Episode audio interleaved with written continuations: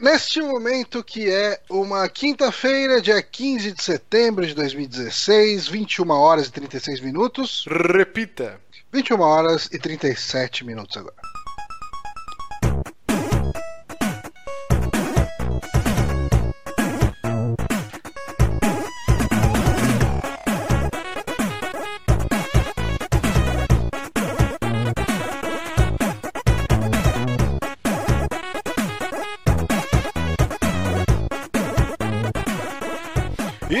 Conhecendo mais um Saque aqui nos Peramibos, episódio número 78. Eu sou Márcio Barros e eu sempre fui fã do ovo maltino.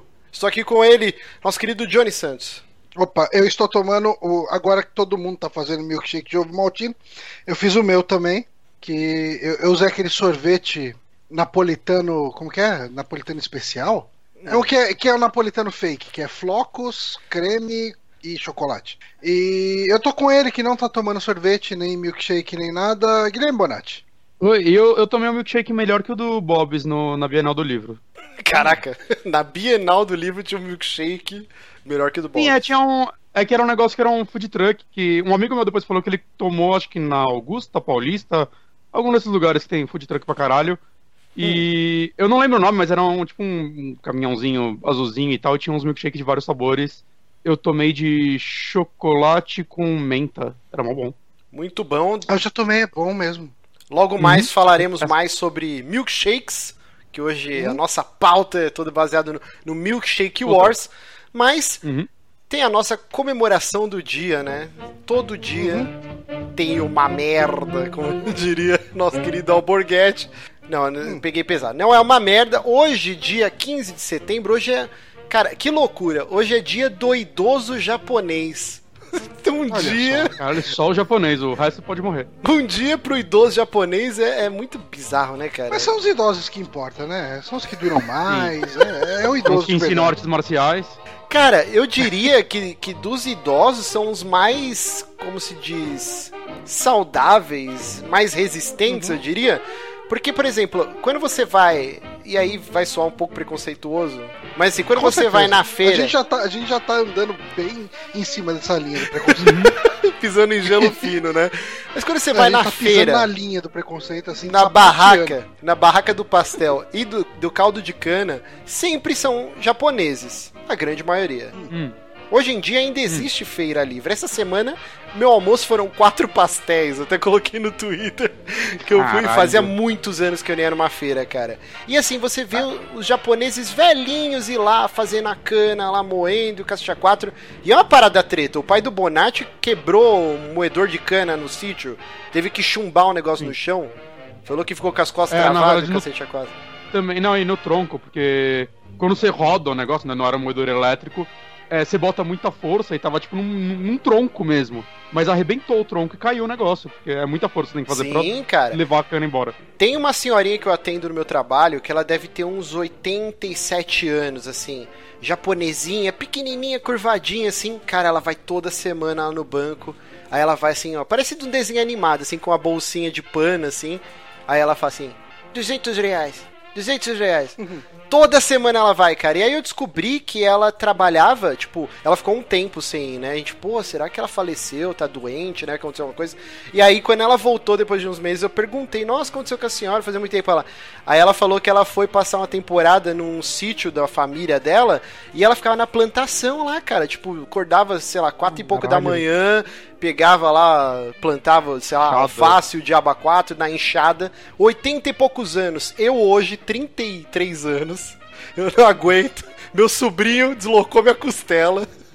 E a velhinha de 80 e poucos anos trabalhando na lavoura. Então, um abraço Mas é é ela que tá esses as- 80 anos na enxada, por isso que ela vive tanto, caralho.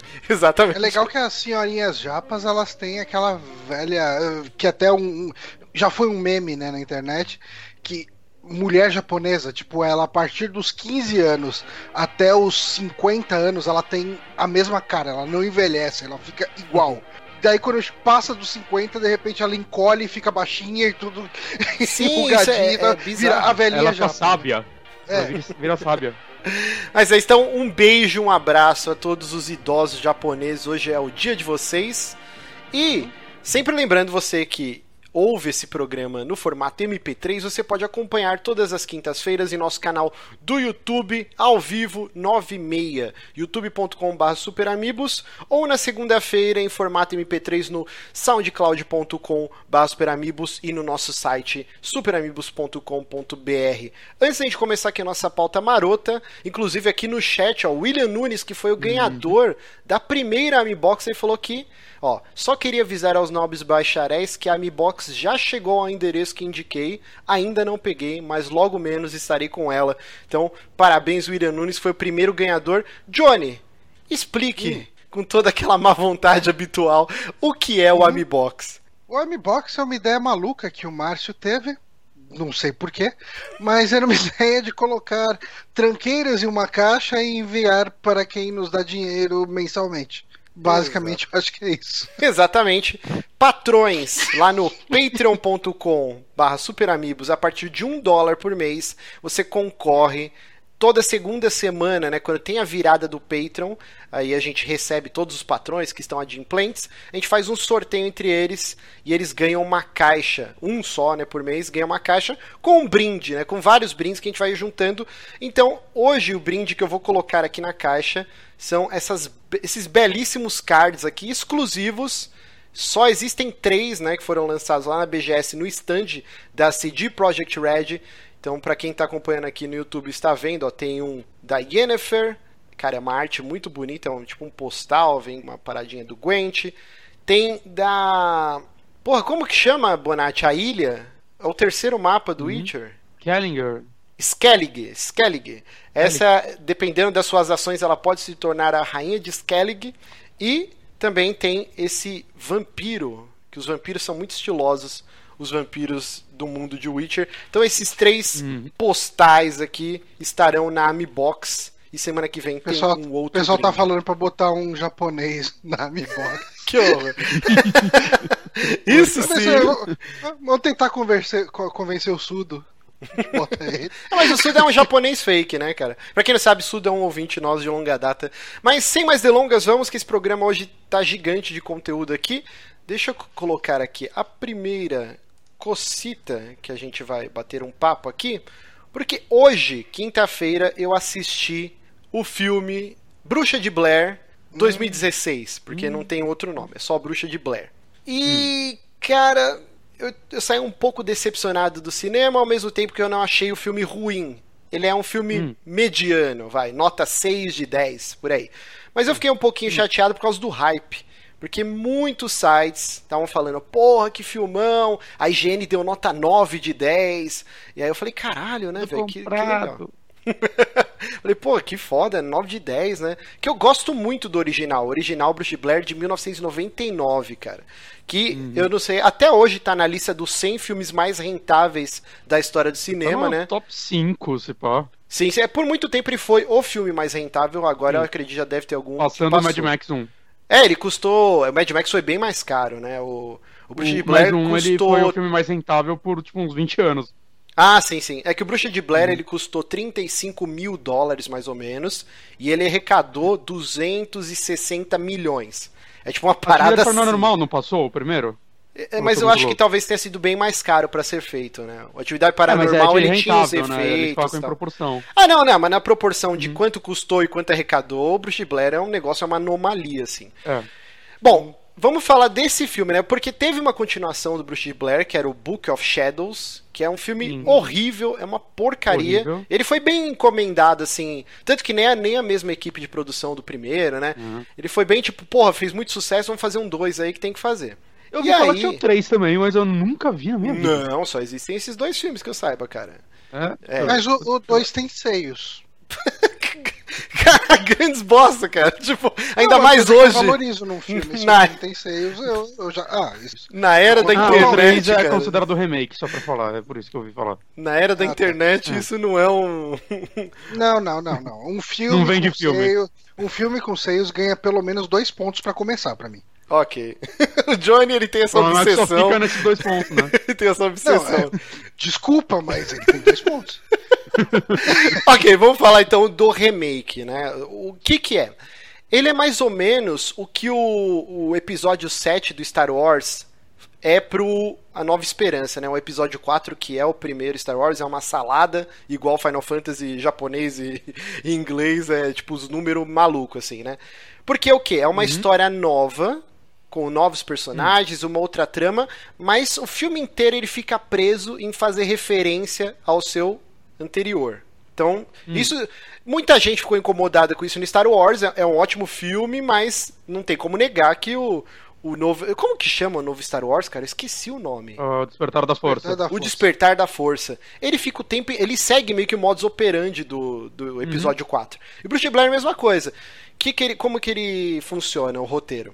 Você tem um personagem que ele era irmão da Heather, que é a personagem que é a, a, a, mulher, né, no Bruxa de Blair, a moça lá que vai pra floresta. E quando ela foi uhum. pra floresta, ele tinha 4 anos de idade. E aí ele cresce obcecado com essa parada, porque, porra, nunca encontraram o corpo da minha irmã, e aí ele entra em fóruns da internet, tal, tal, tal, até que trocentos anos depois, é 20 e poucos anos, né, é, é, meio que respeita a cronologia do nosso tempo, né? 99, 2016. Aí ele recebe um vídeo de um cara da internet lá que chama Darknet666, que é um cara que okay. fala que encontrou uma fita VHS nas bordas da floresta, o cara mora em Burkittsville, que é a cidade, né? É porque tem todo um mitos, né? A cidade chamava Blair, e aí depois que a bruxa foi morta, tal, tal, tal, que rolou a maldição, muita gente foi embora, e aí uma nova cidade foi feita próxima, que é esse Burkittsville.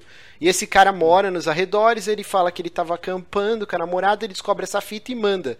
E aí esse cara e mais um grupo de amigos, eles vão pra, pra Dark Woods, né, pra, pra floresta, Black Woods acho que é, para fazer um documentário hum. e também verificar se ele consegue uma pista, tal, tal, tal. E eu acho muito legal que eu até falei quando eu estava fazendo o review daquele filme, o The Borderlands, dos padres lá do Vaticano, que vão para investigar supostos milagres e tal. Que um negócio que me incomoda muito nesses filmes mockumentary é o jeito que o cara quer te vender, o protagonista tá passando um puta perrengue e continuar filmando. Isso é o grande desafio desses Sim. filmes. E aí nesse Não, mas Vat... é que tem, existe um tipo de filmes que eu vejo também que eu acho estranho a pessoa tá filmando o tempo inteiro. Sim, sim, é, é, é meio complicado. É num, e... num sites aí. ok. Meu Deus do céu. E... Johnny. Tá. E esse do Vaticano, ele fazia um esquema que os caras tinham um óculos com uma câmera, né? Então, por, por isso que toda hora você estava vendo o, o, point of view, né? A visão do cara. Nesse também é bem uhum. legal, porque ele é, mostra. Eu geralmente procuro por isso nos filmes. Meu né? Deus, mas o Johnny. Johnny, você tinha que ter se masturbado uma hora antes de começar a gravar. Eu tô comentando só, não estou excitado. Você tá com um nível de fazendo, testosterona muito fazendo, alto. Eu tô fazendo inserções, é, como se diz, pertinentes uh, super, em relação aos seus comentários. Super pertinentes. Mas aí o que que rola? Nesse é bem legal você ver a, a, diferença, né? O Bruce Blair original de 99, eles tinham aquelas câmeras DV, acho que nem DV era, cara. Tipo, era um equipamento da época, né? Não existia celular, cara, era um outro planeta. Quer dizer, existia, mas não smartphones e tal, não era né? tipo umas handcam? Era umas handcam, né? Que é DV, é uma fitinha, né?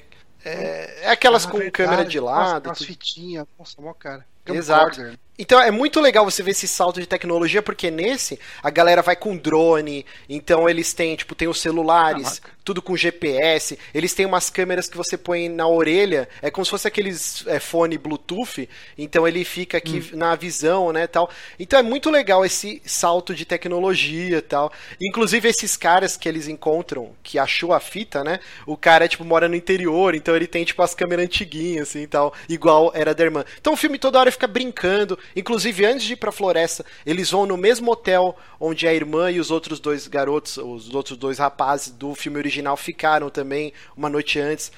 Cara, bem legal. o hotel ainda funciona tudo? Tá de boa? É, aqueles hotelzinhos de beira de estrada, assim, né? É o mesmo ah, tá, quarto. Não, mas ele não tá abandonado, ele ainda tem gente Não, não, não. Ah, não, a cidade continua normal. É que assim, a floresta, ela fica um pouquinho afastada da cidade e todo mundo, os locais, todo mundo acredita nas lendas, tem medo, ninguém vai para esse lugar.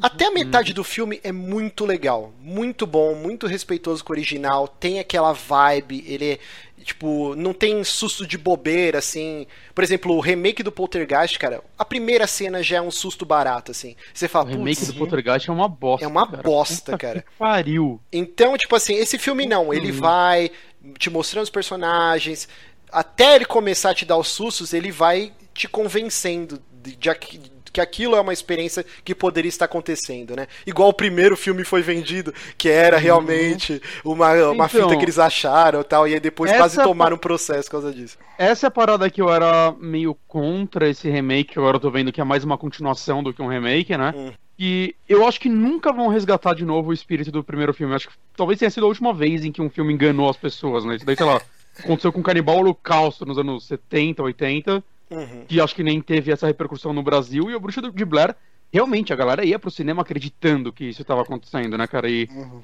eu acho que esse foi o big deal do filme. Isso que vendeu muito ele. E eu acho que você vê ele sem essa visão. Eu, eu acho que eu, como eu vi ele a primeira vez já sem essa visão, que eu fui ver ele na telecine um tempo depois, eu já sabia das histórias. eu nunca gostei muito do primeiro filme. Eu é... sempre achei que tirando isso dele, é, você perdia muito e que um remake ou agora a continuação é nunca ia resgatar, nunca ia ter a importância que aquele filme tem e sem isso eu não acho relevante esse filme. Essa, essa vibe realmente não tem mais como existir. Era um outro mundo, que nem eu falei, 99, Exato. cara. Se a gente for pensar, era tecnologia totalmente diferente, a gente não tinha celular, smartphone. Uhum. Era uma outra. A internet também era meio que engatinhava, assim, era um outro universo. Sim. Então, essa vibe que você falou é bem pertinente. Tem um filme italiano, que é o Canibal Holocausto, que já uhum. fez esse lance de documentário falso e que na época chocou tal. Mas assim, era um filme italiano, de gore, não repercutiu mundialmente, né? E, agora. É, lá ainda nos Estados Unidos teve uma repercussão que até os atores tiveram que aparecer numa convenção sim, pra. Sim. Serão, queriam prender o diretor, né? Achando que ele tinha matado ele e tudo mais. Mas não foi, foi mundial. Assim... Não foi mundial. O Bruxa Exato. de Blair foi um negócio Bruxa mundial. De Blair de uma forma. Exato. E aí ele ganha esses louros, né? Como se ele tivesse inventado a roda, mas não é bem assim. Mas voltando. Uhum. Então, assim, até quase metade do filme, filmão. Eu falei, caralho, que filme foda, sensacional. Essa é a sequência que Bruce Blair sempre mereceu, tal, tal, tal.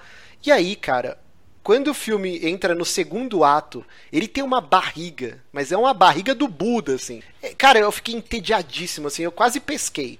E aí ele dá um monte de jump scares e a câmera, tudo que eles estavam fazendo bem feitinho, assim, porque existe uma linha nesses filmes de mockumentary que se chacoalhar muita câmera, ficar muita loucura, fica ruim, assim, você não sabe o que tá acontecendo. E uhum. desde o Atividade Paranormal, assim, e outros filmes que vieram nessa linha, o pessoal conseguiu driblar isso e não é tão tremido tal. Eles têm essa preocupação. Uhum. Nesse filme, cara, é um barata voa, você não entende, tem cenas que você simplesmente não entende o que tá acontecendo. Você só tá vendo tudo chacoalhando e grito, assim. E, e aí. E, novamente, no original isso funcionava porque você Sim. acreditava que aquilo estava acontecendo. Então, é, era óbvio que você não ia conseguir enxergar tudo. Eram pessoas normais, entre aspas, que estavam uhum. vivendo aquilo, né? Até você descobrir que não. Então, acho que ele fez um excelente papel com isso nessa época. Exato. E aí quando eu cheguei nessa barriga eu falei, puta, cara, que filme fraco, cagou o filme, vai ser uma merda. E aí entra o terceiro ato, o ato final, que é quando eles encontram a casa.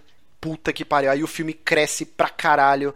E aí, tipo, quem é fã, quem jogou o PT, cara, uhum. é tipo PT, assim. Eles brincam até com o lance. Como já é em primeira pessoa, tem o lance de looping.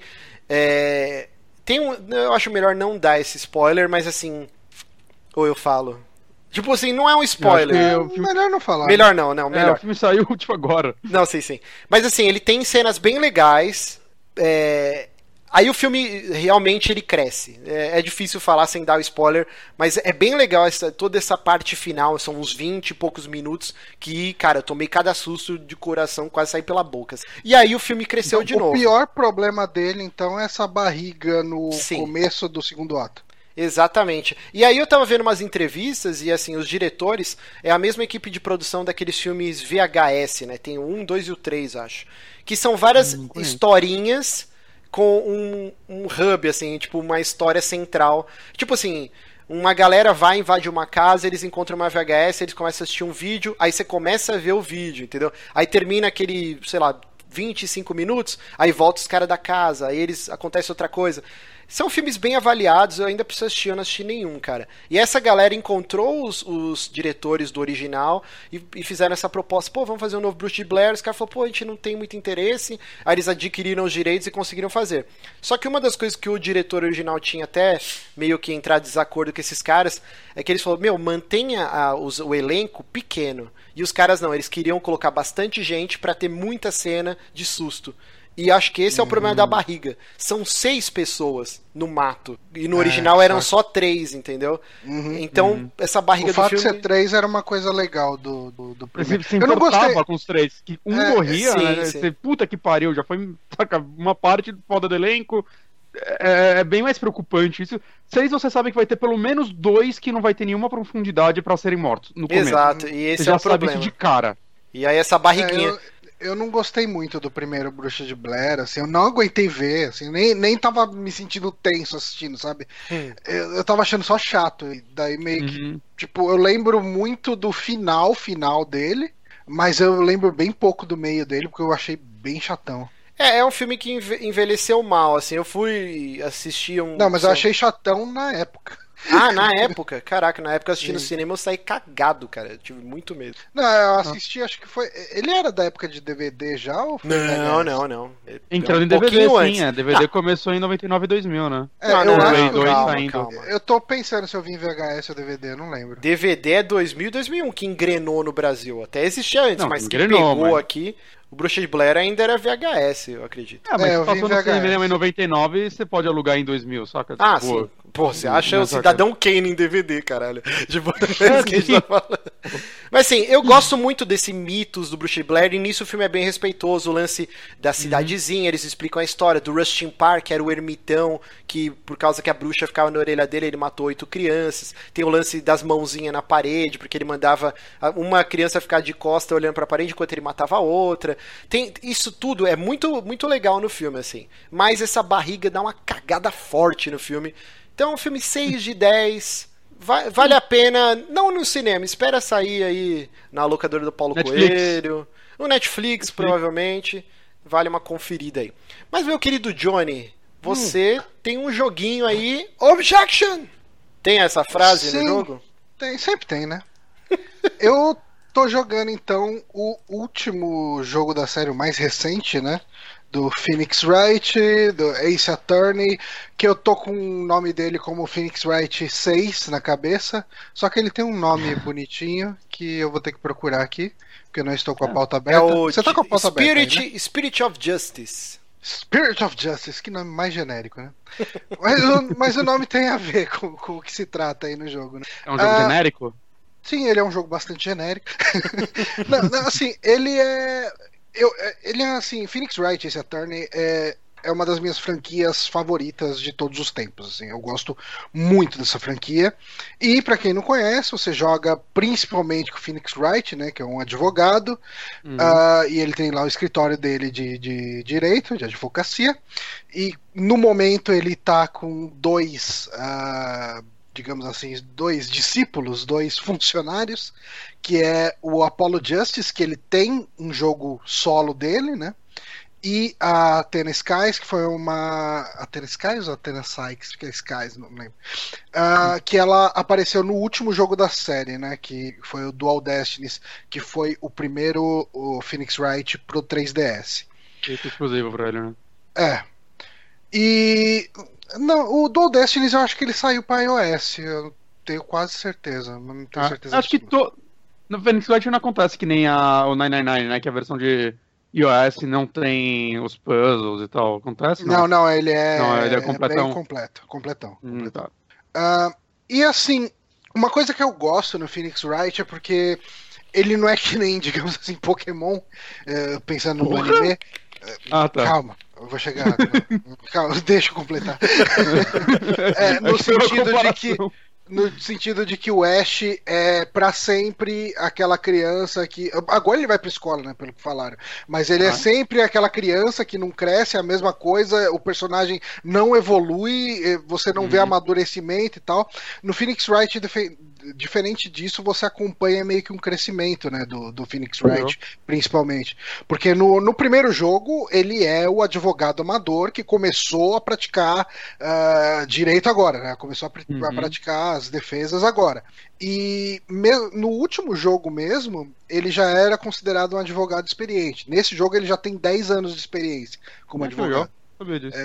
Então, assim, inclusive você sente um pouco de, mu- de mudança de, postura nele. Não muito, mas é, você consegue sentir um pouco na mudança de postura e na mudança que o mundo trata ele. Porque. Uh, o primeiro caso você joga com o Phoenix Wright, né? Mas no segundo caso você joga com o Apollo e com a Athena. E meio que assim, o pessoal fala: "Ah, vocês não estão aqui com, vocês não estão com o, o chefe de vocês para ajudar. Vocês são os novatos, então vocês vão se fuder", sabe? Tipo, então eles sabem, eles reconhecem o primeiro jogo um pouquinho. É, eles reconhecem que o Phoenix ele é um, um advogado meio lendário, sabe? É, uhum. Uh, por causa de todas as defesas que ele já fez e tal. Mas falando um pouco do que acontece nesse jogo, né? Uh, o Phoenix ele tá assim, uma coisa que tem nesse universo Phoenix Wright de maneira é uma coisa constante né, no universo é que além de toda a questão de direito ele tem uma questão meio mística, né? Principalmente a assistente do Phoenix, que é a Maya, ela ela é uma médium e isso é, isso é utilizado em alguns casos, tudo, de, dela canalizar o espírito de pessoas mortas e não sei o que e tal. E no final do último jogo, do Dual Destinies, ela uh, saía do escritório do Phoenix para voltar para os estudos dela de mediunidade e ela se afastaria por um tempo. Desculpa. E o Phoenix uh, vai visitar ela nesse no, no, país aí que ela que tem esses mosteiros todo, que é meio que assim, ele remete bastante a um Tibete, né? Eles não falam que é o Tibete, mas assim, dá a entender que é alguma coisa naquele nível. É um país extremamente espiritualizado, etc, etc.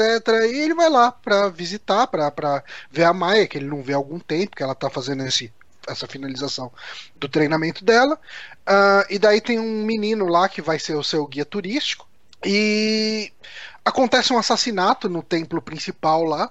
E esse moleque é, vira o principal suspeito. E daí o Phoenix vira o. É, tipo, assume como advogado dele, né, pra, pra proteger.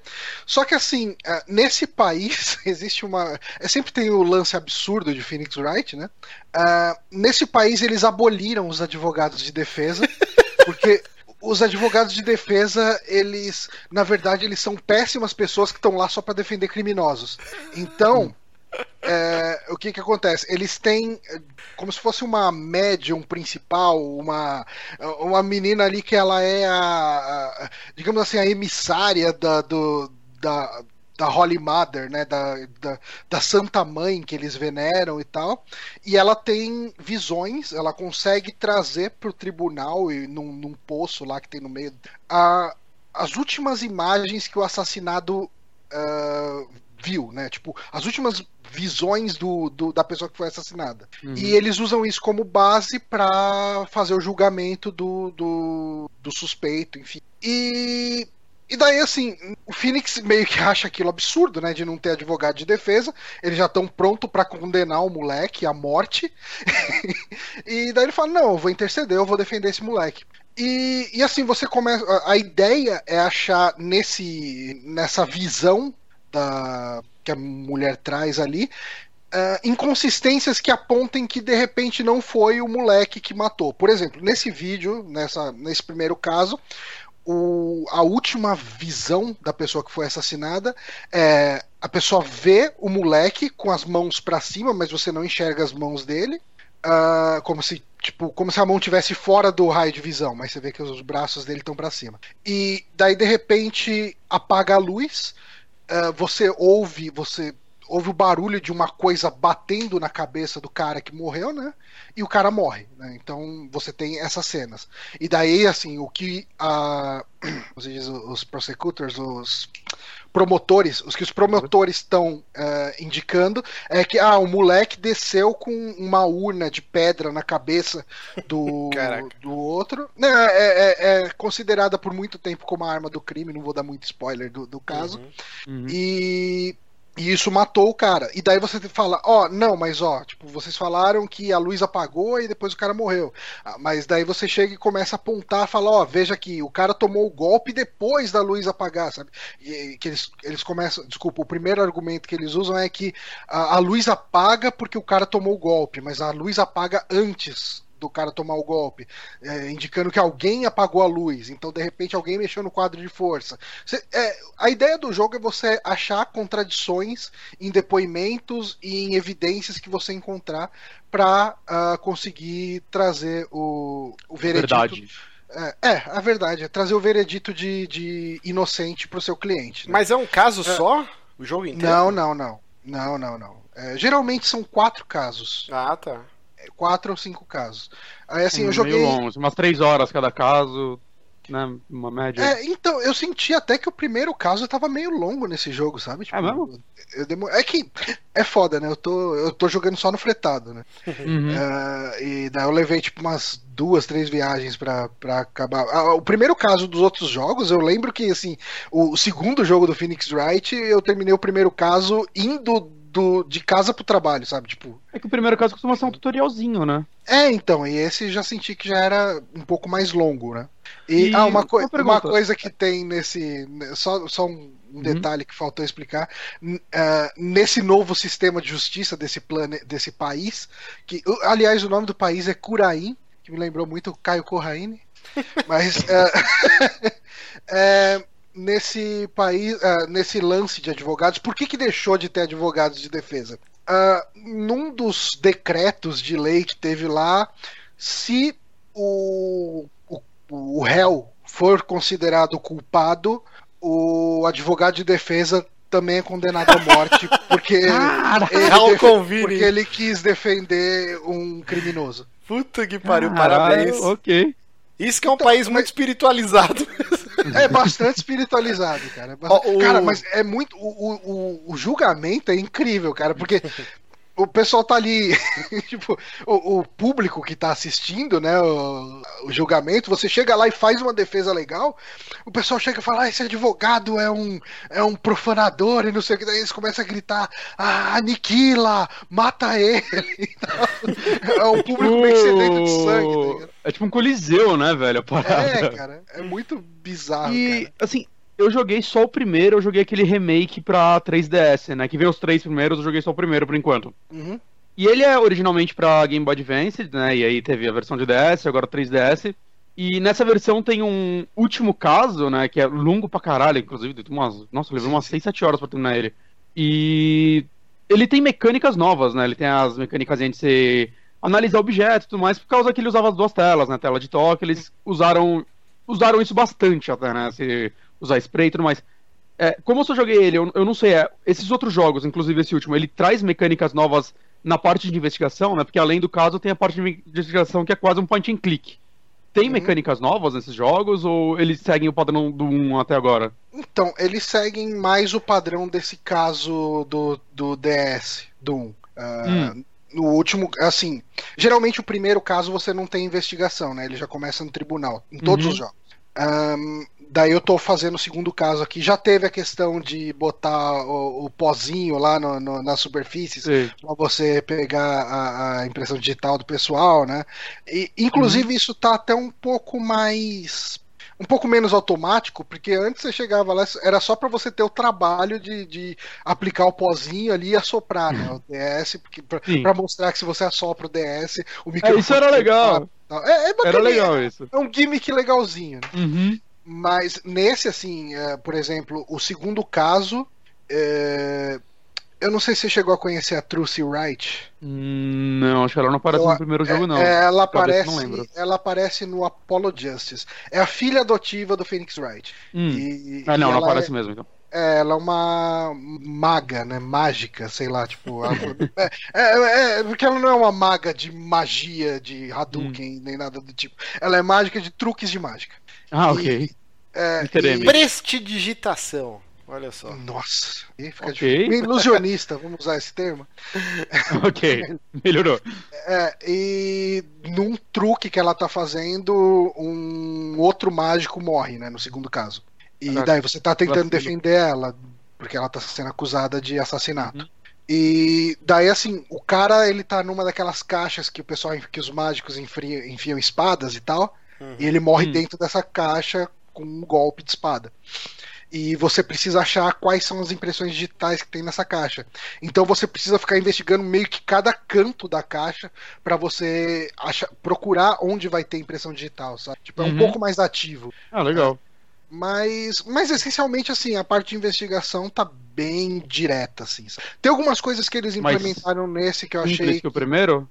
Você acha que a franquia ela ficou mais simples que o primeiro jogo? Não.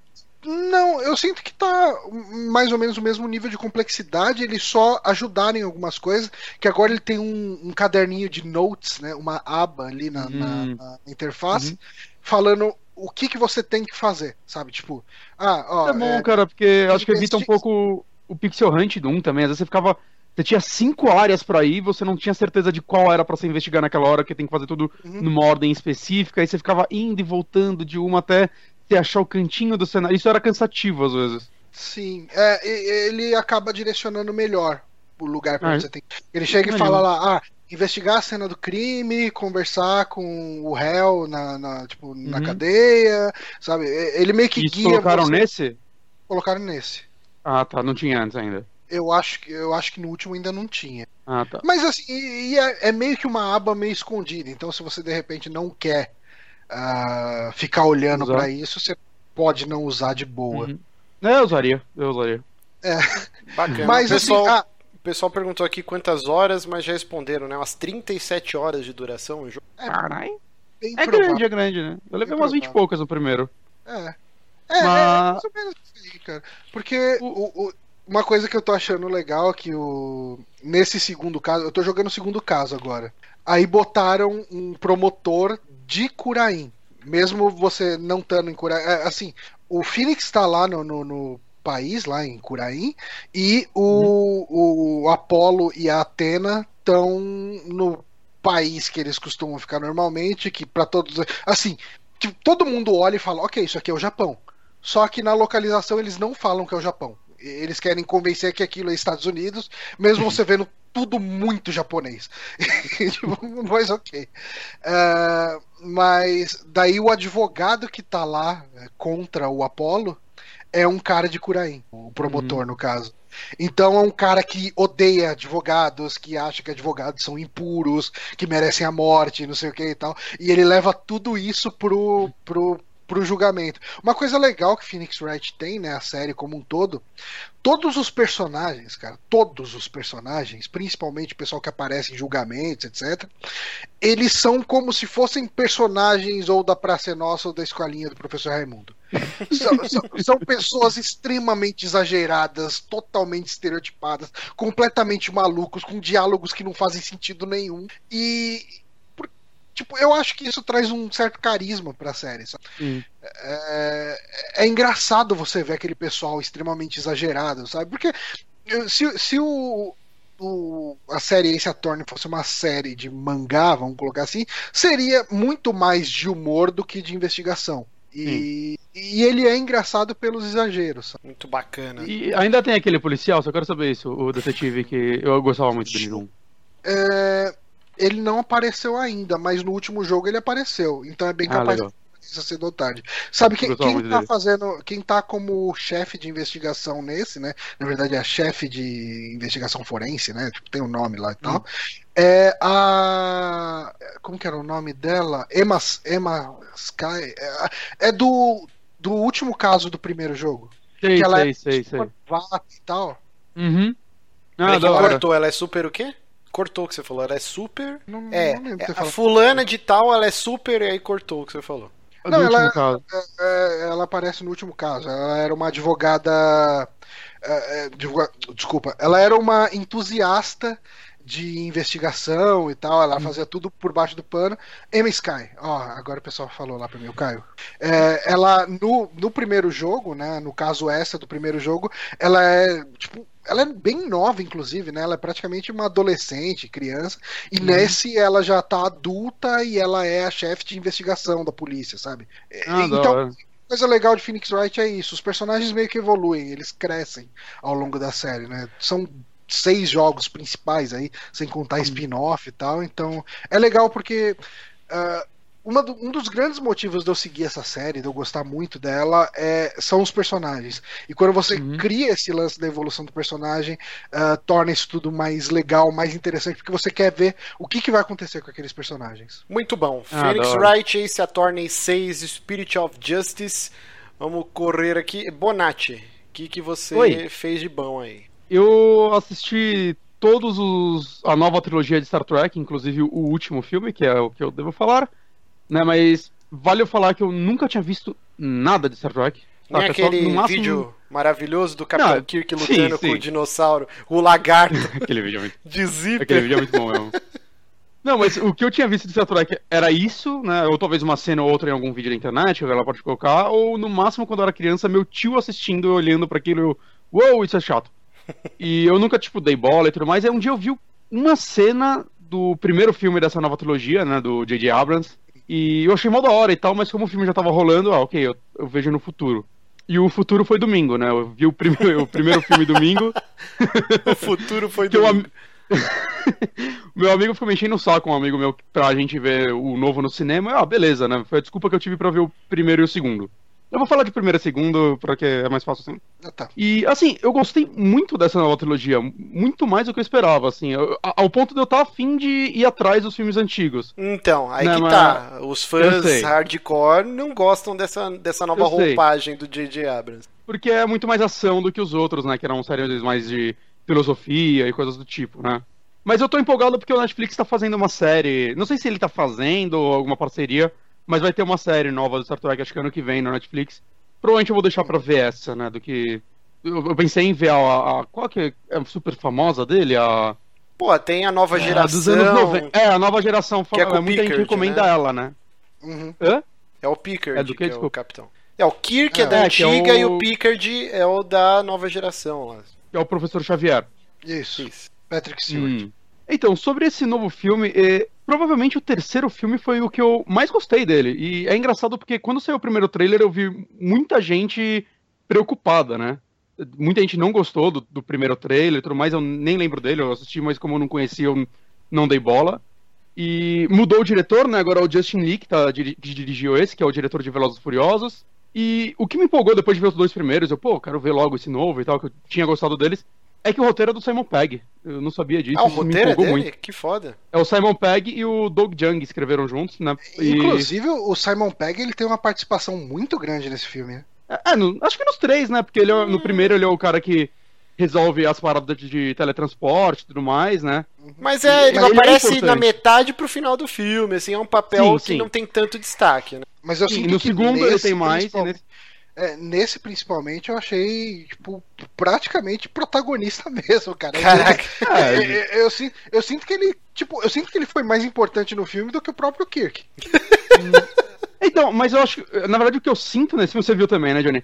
É que Sim. ele deu uma prioridade legal pros secundários. E eu acho isso legal. Sim. Porque o, o que acontece é, nesse é, filme. O Kirk é meio que o que menos aparece mesmo, né? Do, da tripulação. Uhum. Ele tem é, uma não, participação importante, legal. lógico. Uhum. É, ele é o que resolve no final das contas, como Sim. você espera e tal. Mas ele dá bastante espaço para toda a tripulação, isso é bem legal. E o, o, que eu gostei muito desse filme é que os dois primeiros filmes eles se passam muito tempo lá na nave deles, eu esqueci o nome dela, é super famosa. E esse Enterprise. filme eu acho legal que logo no. Isso, na Enterprise. E esse filme, é, logo no começo, daí você vê no trailer mesmo, é, acontece uma coisa, eu não vou spoiler muito, né? Aparece um vilão novo que é que é o. Caraca, o nome dele, o Crawl, que uhum. é um vilão, algum vilão clássico. Eu. Tô falando, como não conheço séries antigas. Khan. Não, não é o Khan. Não, não, o Khan. É, é o do. O Khan é no segundo. Ah, pô, o outro chama e Como eu não. É, Crawl. Crawl. K-R-A-L-L. Ah, tá. E. Eu não tenho base para comparar como eles eram esses vilões nas séries antigas, né? Mas eu gostei muito deles, dos vilões desses, desses filmes, né? E nesse filme ele aparece. Eles recebem uma chamada, um SOS, eles vão averiguar. E logo que eles chegam lá, o Crow ataca a nave deles e eles vão para um planeta deserto. Deserto não, um planeta lá novo e eles se espalham. E o que eu gostei muito desse filme é isso, ele ele tem muito mais foco deles querendo sobreviver dentro desse planeta, se reencontrar e achar uma forma de escapar dele do que os outros filmes que era só, puta, como a gente vai vencer esse vilão, a gente na nossa nave ele na dele. Eu achei que isso deu uma dinâmica muito legal pro filme, e acho que uma coisa legal que eles fizeram também foi é, separar o grupo Né? Então nisso é, eles não colocaram o Kirk e o Spock juntos, né? O, uhum. Ele, tipo, tem logo uma personagem nova que o Sam Pegg fica com ela, né? A. É a. Não, não é a. Qual é o nome dela, Johnny? A... Não, não lembro. Jaila. Jaila. Que é a Alien, né? Aquela Alien branca. É a Alien. Uhum. Eu, eu, confundo os nomes, gente. Eu acho que é a Jaila. Inclusive, eu, eu senti uma vibe bem Mass Effect 2, aquela raça, os Hive, acho que era, né? Que é os. Hum. Eu esqueci o nome, cara. os tentáculos na cabeça. Não, não. Aqueles que não? eram tipo. Era uma colmeia. Os colonizadores lá que eles iam, tipo uma nuvem de gafanhoto. Ah, sim, sim, verdade, verdade. Eu não tem tinha me ligado nisso, mas é. Vibe é bem Mass Effect 2 mesmo. Uhum. Uhum. E o filme se foca mais nisso, nessa parte deles sobrevivendo lá. Eu achei que esse filme também. Todos os filmes têm um toque de humor bem legal, mas esse tem mais forte, talvez seja o dedo do Sam Pegg também no roteiro, muito provavelmente. Né? Eu achei o, o melhor humor dos três esse filme. E ele tem também uma homenagem muito legal ao Spock antigo, né? Que ele faleceu antes do. O Leonard do... Nimoy. Isso. Ele faleceu, né? Ano passado. Eles fizeram uma homenagem bem legal porque ele aparece nos dois filmes anteriores. Uhum. Né? Não deu tempo de fazer uma homenagem pro. Pro, pro, pro maluco que faz o Chekhov, o Anton Yelchin. Isso, Anton Morreu, Yelchin. né? É que morreu da forma mais bizarra possível, né? E o que é bem triste, porque o personagem dele, eu acho que nos três filmes o personagem dele é muito legal. Sim. Eu gosto muito, gostei muito da atuação dele e tudo mais. Você, você, o que você achou? Me ajuda aí, Johnny. O que você achou desse filme? Então, eu, eu gostei bastante. Assim, eu passei um tempo bem perdido no filme, pra ser sincero, assim. Eu acho que, principalmente o meio dele, falando, hum. ok, tipo, sem ideia do que estava acontecendo de verdade. E assim, o lance do pedido de socorro e tal, e levar o item, e ele começa com o Kirk meio que tentando entregar lá o negócio. É até uma cena engraçada, né? Dele entregando o artefato para um, pra um povo que essa tá cena é muito boa. Essa cena é muito, muito boa. A uhum. primeira cena do filme, né? Sim e eu tava tentando entender a relação de tudo isso, eu tava meio que boiando. É que esse item que ele tava entregando pro povo é o que o, o Kroll tá, tá atrás. É justamente o que o Kroll tava ele vai ser usado. Ele, ele precisa uhum. desse item, né? Que eles achavam que era sem valor. Isso daí é logo no comecinho do, do filme. É, a, a primeira cena de invasão dele, você já, já repara desse item. Uhum. Eu, eu gostei muito do, da questão da tensão entre o. Não é bem uma tensão, mas do, do jeito que é explorada a relação do Kirk com o Spock. Uhum. Porque meio que cada um. Cada um deles está uh, prestes a tomar uma decisão que vai levar os dois a se separarem e só que um não conta pro outro porque Exato. não consegue chegar e falar adeus, sabe? Tipo, o uhum. Kirk tá pra assumir como almirante, uma parada assim, um cargo bem top lá na, na, uhum. na federação. E depois da morte do, do Spock original, né? O, uhum. o Spock novo, uh, o Zachary Quinto lá, ele. Uh, tá, ele tá pensando em assumir o cargo do, do outro Spock, né? Meio que como embaixador, como, enfim, tem lá o cargo uhum. dele ali e tal. E os dois, então, eles devem deixar as posições deles na federação, só que eles não têm coragem de falar um pro outro. E o fato uhum. dos dois ficarem separados uh, ao longo da série, né, o, o, ao longo do filme, o, o, Spock fica com o magro, né, o, o McCoy, né? Sim, e, sim, que é o médico que, da, da parada. Que é, que é o doutor ali e tal. Que, uhum. aliás, que dinâmica legal dos dois personagens, cara. Muito Porque, legal, cara. Porque, assim, enquanto todo mundo na tripulação geralmente tenta. É, não só tenta, mas respeita muito e, e, sempre ouve bem o que Spock tá falando, sabe? Respeita uhum. o jeito estranhão dele.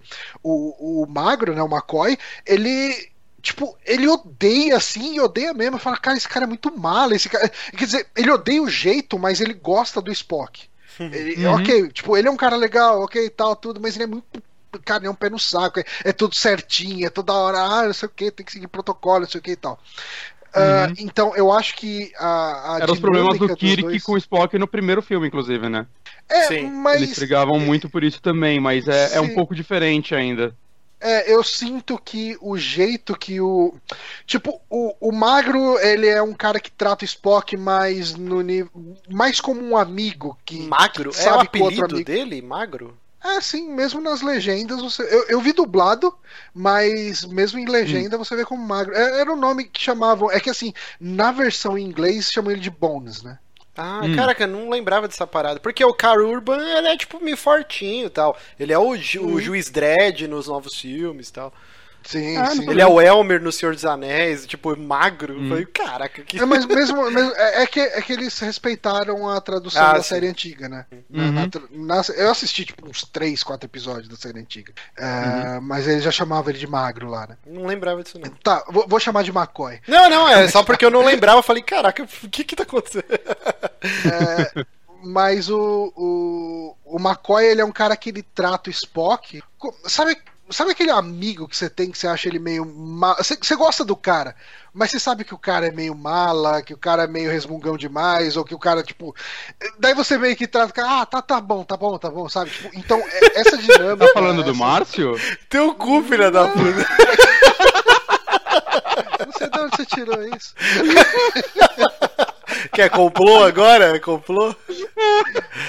Mas eu gostei muito. Eu acho que é, eu acho que até assim, junto com o, o Simon Pegg, né, o Scotty, uhum. é, eu acho que é uma das melhores partes do filme. Sim. E o Simon Pegg, no caso dele, ele, ele tá isolado, né, o Scotty, aí ele encontra a, a Jayla, que é uma alien é, scavenger, como seria ela?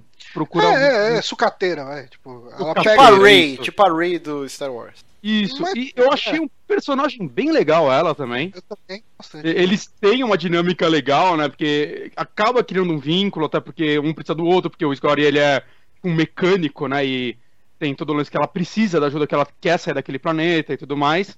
Né? E logo, um pouco depois, eles já encontram o Kirk, então ficam meio que os três juntos, com cada um com uma função muito específica, né? Tipo, o Scotty ele não é porradeiro, então ele não vai ajudar muito na, nas partes de combate, enquanto o Kirk e, e elas são mais, né? Tipo, são mais da ação. Lutadores. É, eu acho que funciona muito bem isso. Eu gostei muito da direção desse filme. Eu, eu não tava, tipo, sabendo como o diretor de Velozes Furiosos ia substituir o J.J. Abrams, saca? Eu pensava não, em algo Velozes Furiosos hoje em dia é a franquia de ação mais rentável, cara, que tem. É, tipo... Não, não, tô ligado, tô ligado. Mas é que eu não sabia como é. Depois eu descobri, eu vi entrevista com ele, ele é tipo fanzaço de Star Trek, o cara ficou felizaço, então, ah, interessante isso, né? Assim como o Simon Pegg também sempre foi fãzão de Star Trek, até no, no Paul, né? Tem citações e tudo mais. E eu achei que ele, tipo, esse filme tem uma dinâmica bem diferente dos dois primeiros, que apesar de tudo tem uma dinâmica parecida, eu achei. Esse aí é diferente, até na, desde a trilha sonora, a edição das ações, saca? Tem momentos que você olha e fala, realmente o diretor de Velozes Furiosos está dirigindo isso, cara. E, e no, no, eu falo isso no melhor sentido possível. Eu acho que casou muito bem, assim. É, tem que se aprofundar muito para não dar spoilers de coisas mais pro final, mas, cara, casou muito bem, assim, eu achei muito legal isso. Eu, eu, eu... gostei muito do final desse filme e quando Sim. eles explicam quem é o Crow, da onde ele vem e por que, que ele é daquele jeito, eu falei, uhum. caralho, que foda, tipo, que, que legal. Porque assim, eu não sei, possivelmente ele já foi apresentado no, no na série na clássica série clássica. E, e, e, talvez pro, pros pros fãs de Star Trek não tenha sido surpresa nenhuma. Mas como eu tava foi. meio virgem nisso tudo, eu falei, caralho, que, que foda, cara. Eu gostei, cara, é um filme de ação muito bom, cara. Eu saí, eu saí feliz do cinema, sabe? Você fala, caralho, que filme legal, tá empolgado, tá empolgado. Eu saí empolgado para querer, tipo, ver, tipo, desde o primeiro eu senti isso, né, que eu vi no domingo. Mas uhum. de querer conhecer mais o, o que é essa franquia, né? Talvez, mesmo que eu saiba que, puta, eu vou ver as séries antigas, eu, eu sei que não vai ser a mesma coisa. É, eu fiquei curioso, assim, de entender, assim, fazer parte desse mundo um pouquinho, né? Eu quero é, muito assistir esse daí, porque tá mega bem avaliado e, cara, eu... Sim. Volta e meia alguém fala, pô, Mass Effect é o Star Trek da nossa geração, né? E realmente, cara, eu, eu acho que a comparação com Star Wars é incabível. Mass Effect uhum. não tem nada de Star Wars, que Star Wars é Space não, Opera, não, tipo, e, total. E eu vejo também que comparar Star Trek com Star Wars também é uma besteira do caralho, velho. Não, não, é então, muito... são muito distintos. Mas, assim, uhum. o Mass Effect é esse é no, essa pegada do novo Star Trek, assim, sabe? Hum. Tem o lance cara, da... esse eu não sei se o Bonatti vai concordar comigo, mas eu senti que esse terceiro filme é, dessa nova trilogia, ele é o mais Mass Effect dos três. Também, eu acho, eu acho mesmo. Eu, acho eu mesmo senti isso. ele muito. Cara, pra quem gosta de Mass Effect, esse, esse é o filme, cara. Sim. Tipo, é o melhor filme de Mass Effect que você vai poder ver. Não, e tem uma, uma cidade nesse filme que nossa, cara, Visualmente, cidade... é, eu, eu, nunca imaginei uma cidade daquela forma, cara. É muito foda a forma como ela foi construída. É muito do caralho, cara. Elas é são, tipo, foda, vários anéis, e, tipo, a cidade é construída dos dois lados daqueles anéis. e são vários se inter- entrelaçando. É, é sabe, sabe quando bonito você vê a, a é caralho. do. a- a- quando você vê a cidadela do Mass Effect, você fala, caralho, que, que genial, né? Que, que negócio Uhum. diferente e tal, tudo. É, é tipo isso, só que numa obra cinematográfica. Que Então, foda, visualmente exato. é muito mais bonito. Você fala, caralho, mano, que, que cidade louca, que negócio impressionante. É, é, é muito foda, cara. Eu recomendo muito que o pessoal vá ver esse filme. Se o cinema não estivesse mas é- a facada que ele está, eu iria amanhã de É. tarde assistir. Não. Mas eu não sabia que você curtia. Star Trek também, Márcio. Eu, eu acho que você pelo menos curtiu a trilogia, Cara, os dois primeiros Meu do pai J.J. Abrams, eu acho que Meu pai Hum, gosta fala aí. muito da série antiga, né? Eu nunca Uhum. consegui, cara. Nunca consegui assistir. Volta e meia ele tava assistindo. Passava na cultura durante um bom tempo, assim, ficava passando Uhum. a, a antiga, né? A, de- dos anos 60. E ele adorava e eu nunca consegui assistir nenhum episódio inteiro. Achava maçante, cara. A, a- a minha maior experiência com Star Trek nessa época é aquele episódio do Anos Incríveis que o Kevin Arnold ele tem, tipo, um sonho que tá ele, o Paul, a Winnie e aquela namoradinha que ele tinha que era uma loirinha mega chatinha, que eles estão, tipo, encenando tal, com as roupinhas. Pra mim, aquilo foi o máximo que eu cheguei perto de Star, de Star Trek, assim. E eu só fui conseguir assistir alguma coisa com essa nova roupagem quando o J.J. Abrams assumiu, que aí eu gosto muito dos dois primeiros filmes e tô louco pra assistir esse terceiro. É, eu vejo muita gente metendo pau no segundo, eu gostei do segundo. Eu, eu não entendi. Eu fui ver o segundo meio. De tanta ver gente metendo pau, eu, putz, é, vou ver ele agora, tipo. Tá, porque tem que ver pra ver o terceiro. Eu achei ele mó legal. É, o que um amigo meu me explicou, que ele curte muito a franquia, é que o, o Khan, né, ele é um vilão mais clássico da parada. Sim, é. E ele tá muito raso no filme, mas, pô, é meio injusto você comparar um cara que foi trabalhado em. Tá, com uma porrada de séries diferentes por vários anos, várias décadas. Não, não, não, até. mas calma aí. E o o que ele é Khan construído é em só um- no cinema também. É o segundo filme. a Ah, ele nunca Khan. apareceu. Então, Ah, ele nunca eu apareceu não na sei série? se. Eu acho que a raça é, Kling, é Klingon, né? Hum. Que é, eu, eu não lembro agora. Eu posso estar falando grande merda porque eu Não, não o manjo Klingon eu acho que é a outra é. raça que o Khan ajuda a matar muito. Isso, é, tá certo. tá no, certo. no segundo filme, aquela que tá na- naquela parte que ele aparece e você fala, caralho, o cara falou. Posso estar falando uma grande merda, mas é quase Uhum. certeza que o Khan ele apareceu na Ira de Khan, que é o Star Trek 2, que é o filme. Ah, ah, eu não tô, então eu não sei mesmo. E eu acho que por isso Mas- existia mas é- tanto essa cobrança, né? Porra, tem que ser igual, tal, não sei o quê. Ah, Eu não sei, eu- sem base de comparação, eu achei o segundo filme muito, muito bom, assim. É, eu E o ter- mas o terceiro bastante. provavelmente foi o que eu mais curti, de verdade, assim. Eu gostei da dinâmica nova, ele deu um sangue novo ainda. Eu gostei Gostei dele. muito, assim, mesmo não sendo um fã de Star Trek, Uhum. eu, eu gostei muito dos fanservices do, do primeiro, sabe? Do, de Hum. como ele se referencia às coisas da primeira série, sabe? Como aquilo tudo faz parte do mesmo universo, mesmo Sim. fazendo parte de universos paralelos. Enfim. Uhum. É, É, é, esse novo ele tem uma homenagem, uma parada muito legal, remetendo aos primeiros também, mas eu não vou falar além disso, mas eu achei muito, eu não tava esperando. Então, Bem legal. Star é na Trek, parte da homenagem.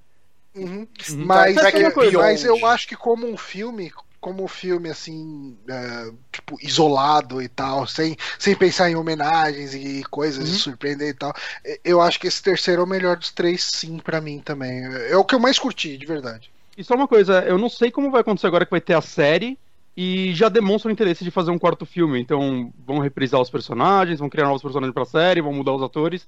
Eu tô, eu tô meio tipo, em dúvida, assim, né? Pode criar uma confusão, se porém. Então, Eu eu, acho a série personagens com nova, outra galera. Mas eu acho que a série nova vai ser outra galera, sabe? Provavelmente, É, pode né? ser em outra, outra, outro espaço de tempo, com outra tripulação. É, é tão, é um universo tão gigante. Ou outro é, lugar é igual Mass e- Effect, por exemplo. A trilogia do Shepard tá fechada. Agora os novos vão ser outra galera, tal, tal, tal. É é tão rico o, o que está estabelecido das civilizações, qual raça. Essa raça são os caras da orelha pontuda que são os mega inteligentes. Sim. Essa é isso. Isso já está estabelecido. Então tem tantas histórias dá pra você contar, tirando o Kirk, Spock, o McCoy, Sim. o cacete Aqui A4. teve séries sem eles, inclusive, Sim, né? Então, a- Sim, sim. a Voyage mas- lá. Voyager, é, o- Voyager. Voyager Voyager. é o carro velho. E o J.J. Abrams já falou que no, se tiver o próximo filme mesmo, ele não vai substituir o ator do, do Anton. Então esse Uhum. personagem vai sumir. O que eu acho meio certo, assim, colocar outro ator pra fazer o mesmo personagem vai gerar com- comparação, vai dar um monte de É. merda. Queria um personagem novo lá que vai entrar no lugar A dele. gente chegou a discutir faz uma isso no, no programa aqui, não foi? A gente chegou a discutir Entendi. isso do, do Anton. Yelchin. Chegou. que- Sim, sim, sim. Ah, tá. Ah, Então, beleza. Uma, uma coisa que, que acho que vale a pena comentar rapidinho sobre o filme Hum.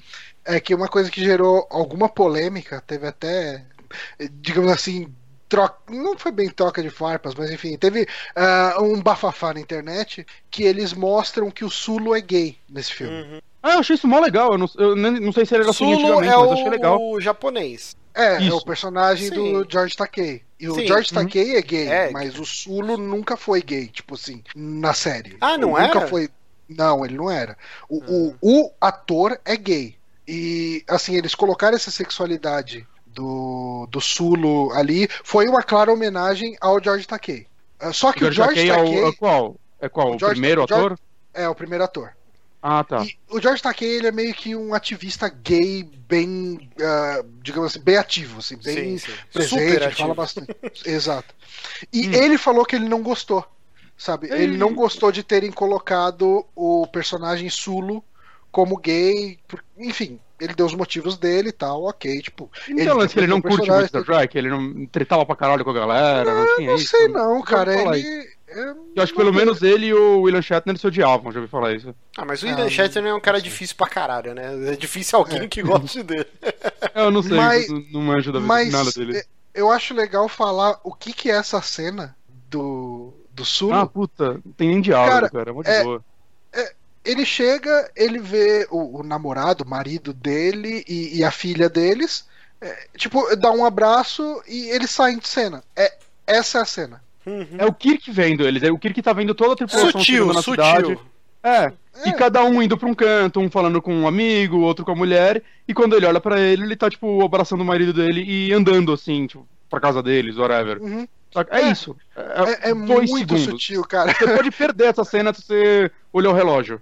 É, de repente, tipo assim, se você não se ligar, você pode achar que é tipo um primo, alguma coisa que tá com. Uhum. Sabe? Tipo, e beleza, cara. Eu falei, caramba, rolou uma polêmica e a cena é muito de boa, sabe? Tipo, Que bobeira. É polêmica, né, gente? Internet sendo internet. Mas é isso, então, Star Trek Beyond. Então, Beyond. encerramos o nosso bloquinho de indicações. Vamos para o Amigames da semana. Opa, Ô, rapaz. como sempre, dá chabu nesse maldito BS Player que eu tanto amo. Gente, deu uma esfriada aqui. Eu vou fechar a janela porque eu já tô até começando a gripar. Olha só. É, tava um calor do inferno aqui, agora de repente gelou. Olha só, então, Johnny já está de volta aqui. Vamos começar mais um Amigames dessa semana, Opa. enviado pelo nosso querido Dan Lost, lá do Player Select. playerselect.com.br. Dei uma visita lá, que é um podcast já com bastante tempo, cara. Bem, bem bacana. Já gravei algumas vezes com eles lá.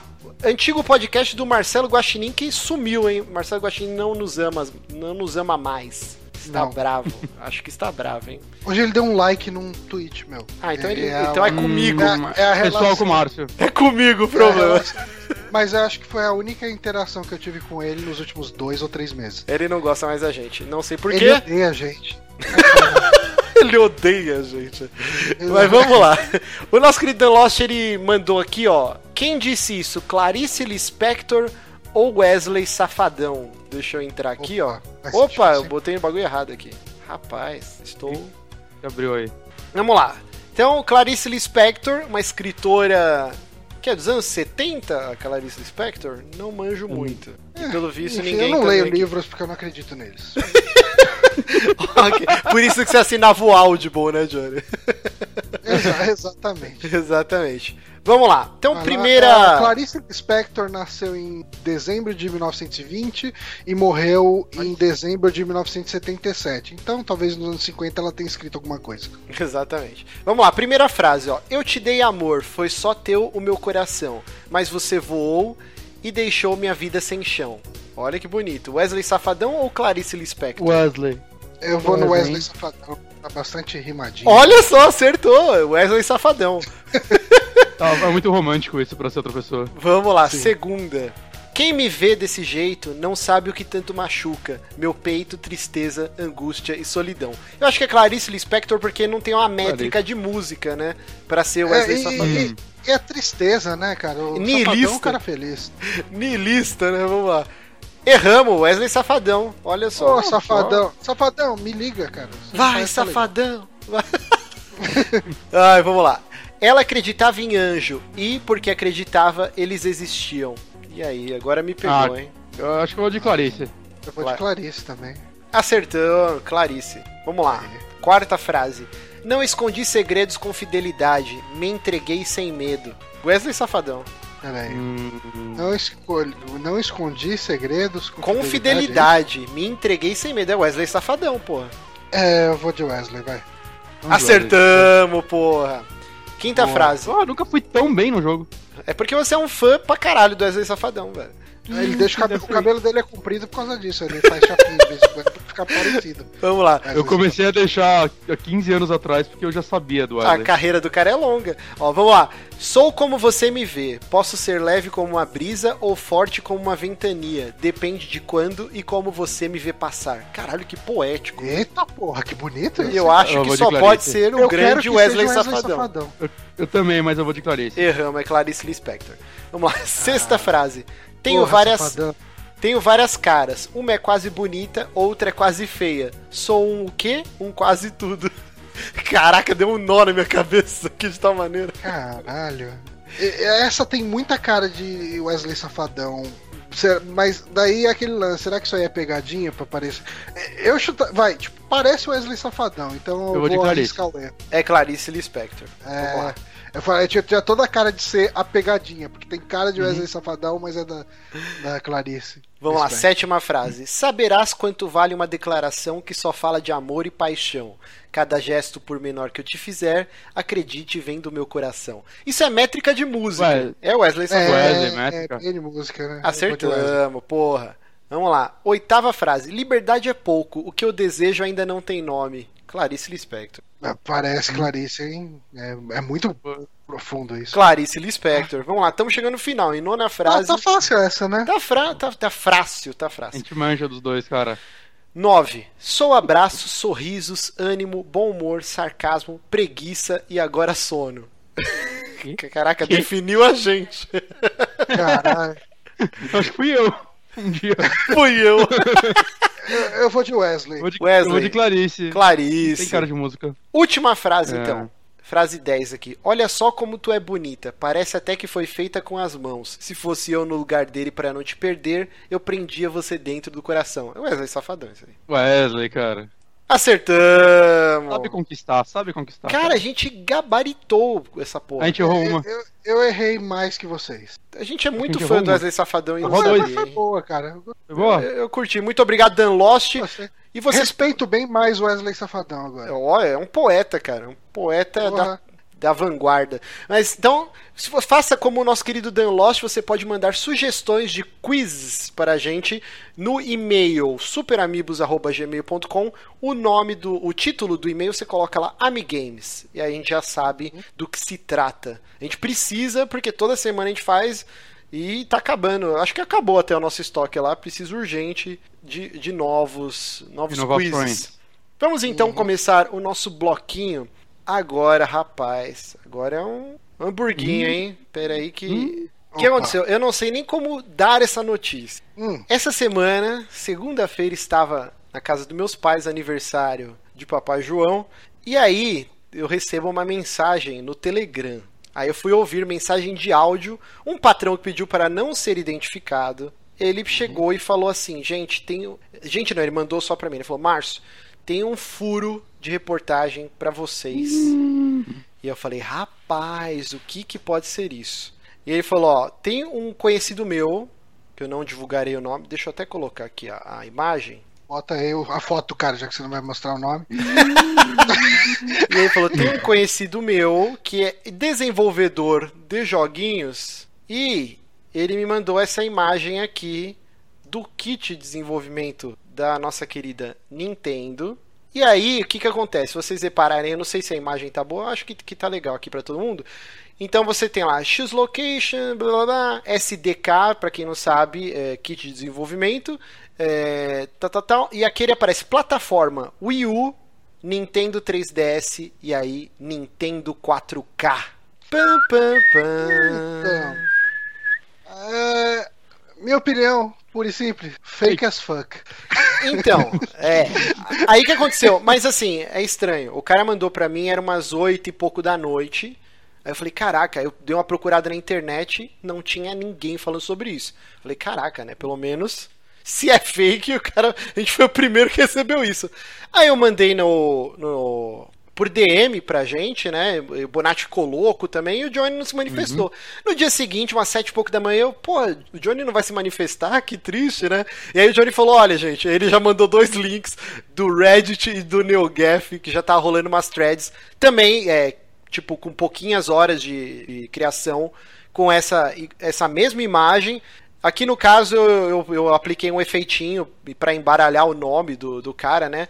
Mas acho que a gente pode falar, porque estava em outros lugares, estava Mario vai com as outras, né? Era o nome do desenvolvedor. Não, não, não, era um site.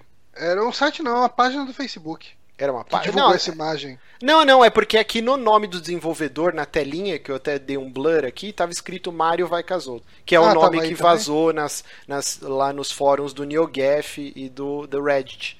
O Johnny acho que é fake. Eu tenho. Eu também cara, acho. É, é assim, Primeiro, uh, todos os vazamentos de fontes confiáveis que a gente tem até agora apontam que o, o NX vai ser um console tipo portátil, portátil e não vai ser tão parrudo assim. Uh, ele deve ter uma potência próxima do Wii U.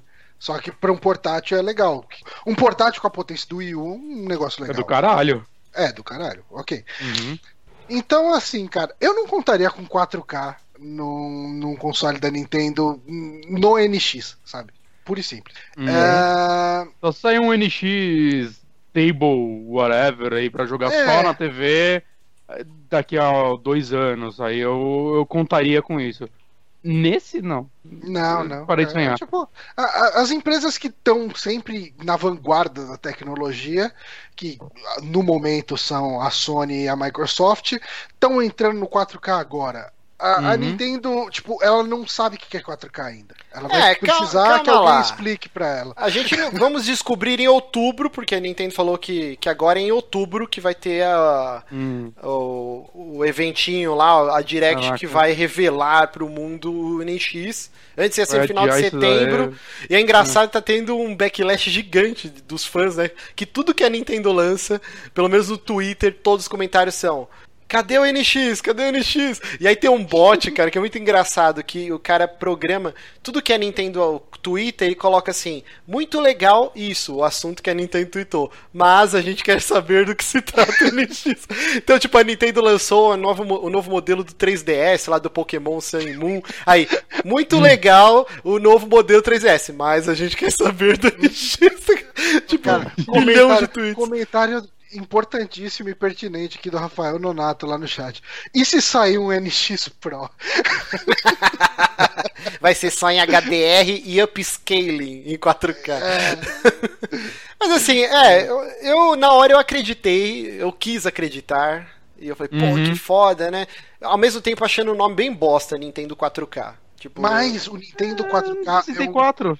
Nintendo 4K é um nome que faria sentido pra Nintendo como o, o, 3DS e o Nintendo 64. Porque daí todos os jogos ia ser tipo Super Mario 4K. É, Zelda Mario Kart 4K. 4K né? Mario Kart 4K. Ia ser tudo 4K. Ia ser lindo. Ia ser tipo o Feng Shui da Nintendo clássico de tipo é. Mario 3D, não sei o que, 3D, não sei o que, 64. Eu, eu, eu ainda acho Nintendo 4K melhor que o Wii qualquer coisa, cara. Ah, é, não vai ser mais o Wii, provavelmente. Eu, eu gostaria que chamasse só Nintendo. Ia ser do caralho. Tipo, ó, o, Nintendo NX, a gente vai revelar o nome dele é Nintendo. Ou The Nintendo. É, The Nintendo. Eu, eu, não sei se eu gosto. Eu gosto de NX e eu gostaria que fosse o nome oficial. Porque assim, acho que todo mundo. Sei lá. NX acho, eu gosto. Pelo menos o que eu acho é, é que assim, esse console é o vai ou racha da Nintendo, cara.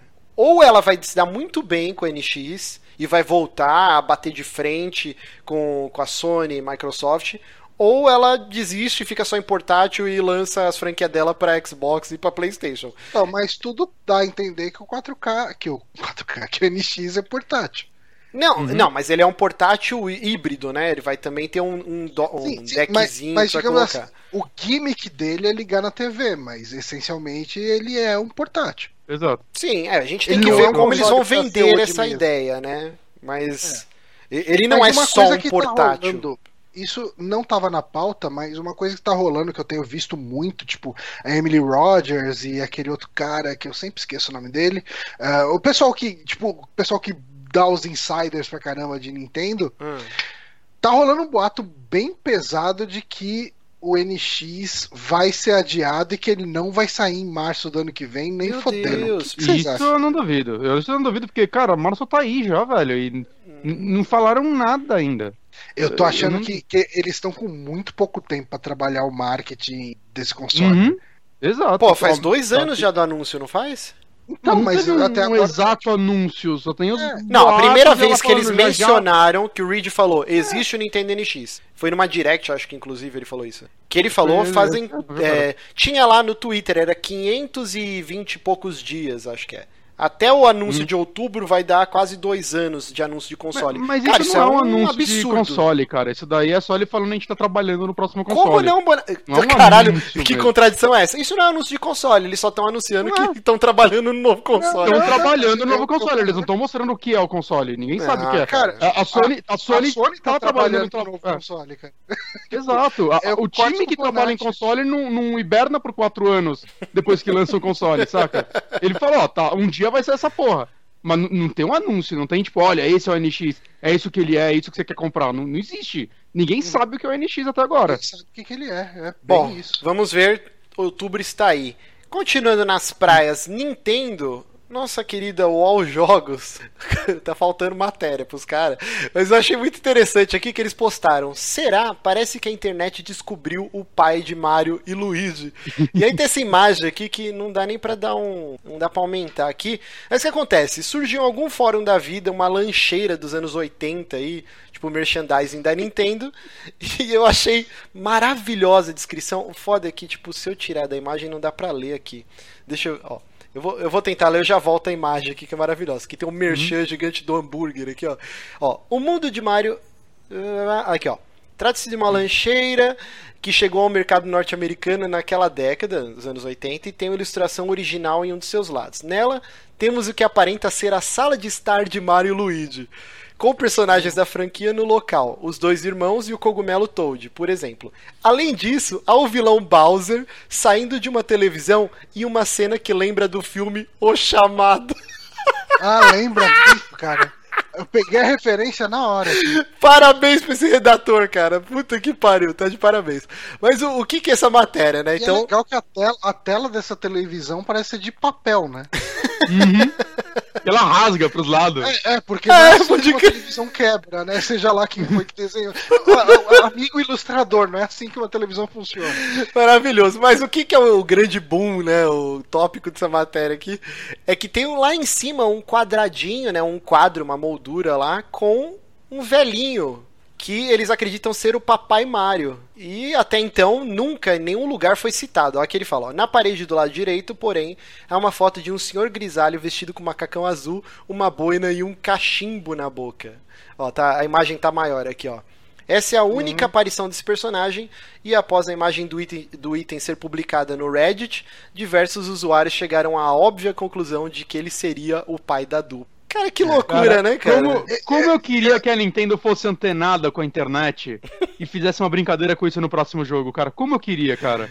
Cara, é- nunca, nunca. Então, eu, eu, eu, assim. Eu queria que essa notícia tivesse saído na Folha pra aparecer num daqueles memes do Twitter de colocar essa notícia e do lado colocar aquela tela do é, jornalismo de qualidade exige recursos, tipo desliga o adblocker e tal, porque eu acho que essa matéria representa exatamente isso, cara. Cara, maravilhoso. Então, o pai do Mario, olha quem diria. É engraçado, né? O Mario, mais de 30 anos se bobear, né? Da, da, da franquia. E a gente sabe tão pouco da origem do personagem, né? É tão pouco trabalhado. E tem esses retcons que a Nintendo faz de tempos em tempos. Por exemplo, é, antes era Princess Toadstool, aí depois virou Princess Peach. Eles mudam algumas coisas de vez em quando. A gente teve desenho, te- tinha aqueles. o live action, né? Que intercalava. Teve o filme que eu nunca assisti até hoje, cara. Eu quero muito assistir. Eu também não.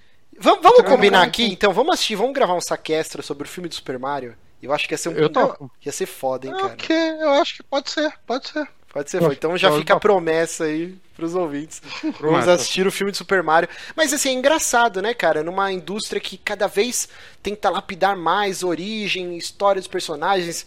E o Mario é uma incógnita, cara. What the fuck? Que- Acho que o jogo. Ah, cara. Não, não que precise, eu não acho que precisa. Eu não acho que precisa. Eu sei, eu sei. Não, mas eu, eu acharia legal. Não que era, putz, vamos fazer um Mario épico, a história do nascimento. Mas eu, eu, acho que eu gostaria que ela fizesse brincadeirinhas com isso, como o caso do pai dele, sabe? Colocar um quadro dele de- zoando assim no próximo jogo ia ser engraçado, saca? Ia ser legal, ia dar um. O que falar. Sim, sim. Mas, e, cara- eh, quando eu era criança eu- e eu jogava, né? Eu já falei aqui em Hum. algum programa, pri- eu, eu ganhei o Phantom System, veio com, com o Super Mario Brothers, o primeirão. E, eh, tinha o desenho que passava na TV Colosso, se eu não me engano. Pra mim, eu aceitava que, tipo, era um encanador, que ele entrava no cano e saía no reino de Toadstool. Não precisava ter uma trama. Tipo Thundercats, Uhum. não, eles vieram do planeta eh, Tandera, sei lá, explodiu a porra toda, chegaram no terceiro mundo, babá.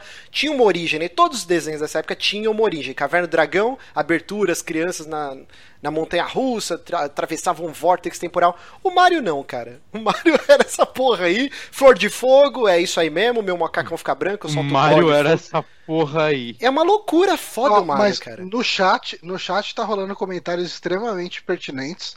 Que a Hum. gente tem o, o Admugeta, não, Admugueta, Hum. falando que poderia ter um, um power-up pro Mario ficar old Mario.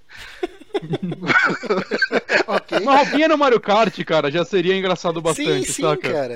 Isso aí valeria a pena. E o Uhum. Paranhos falou aqui que eles foram trazidos pela cegonha, né? Só jogar o Super Mario World 2 lá, Yoshi's Island no Super Nintendo, que você saberia disso. Exato, Verdade. né? O Mario chega de cegonha lá e os Yoshis levam ele nas Então o costas. Yoshi é o pai dele. Não, é pai adotivo, só se for, né? Pai é quem Mas uma Pai é coisa que quem eu cria. gostei nessa lancheira, uma coisa que eu gostei nessa lancheira é que tem aqueles cogumelos do Dark Souls ali sentado lá de boa ali, lendo livro É verdade.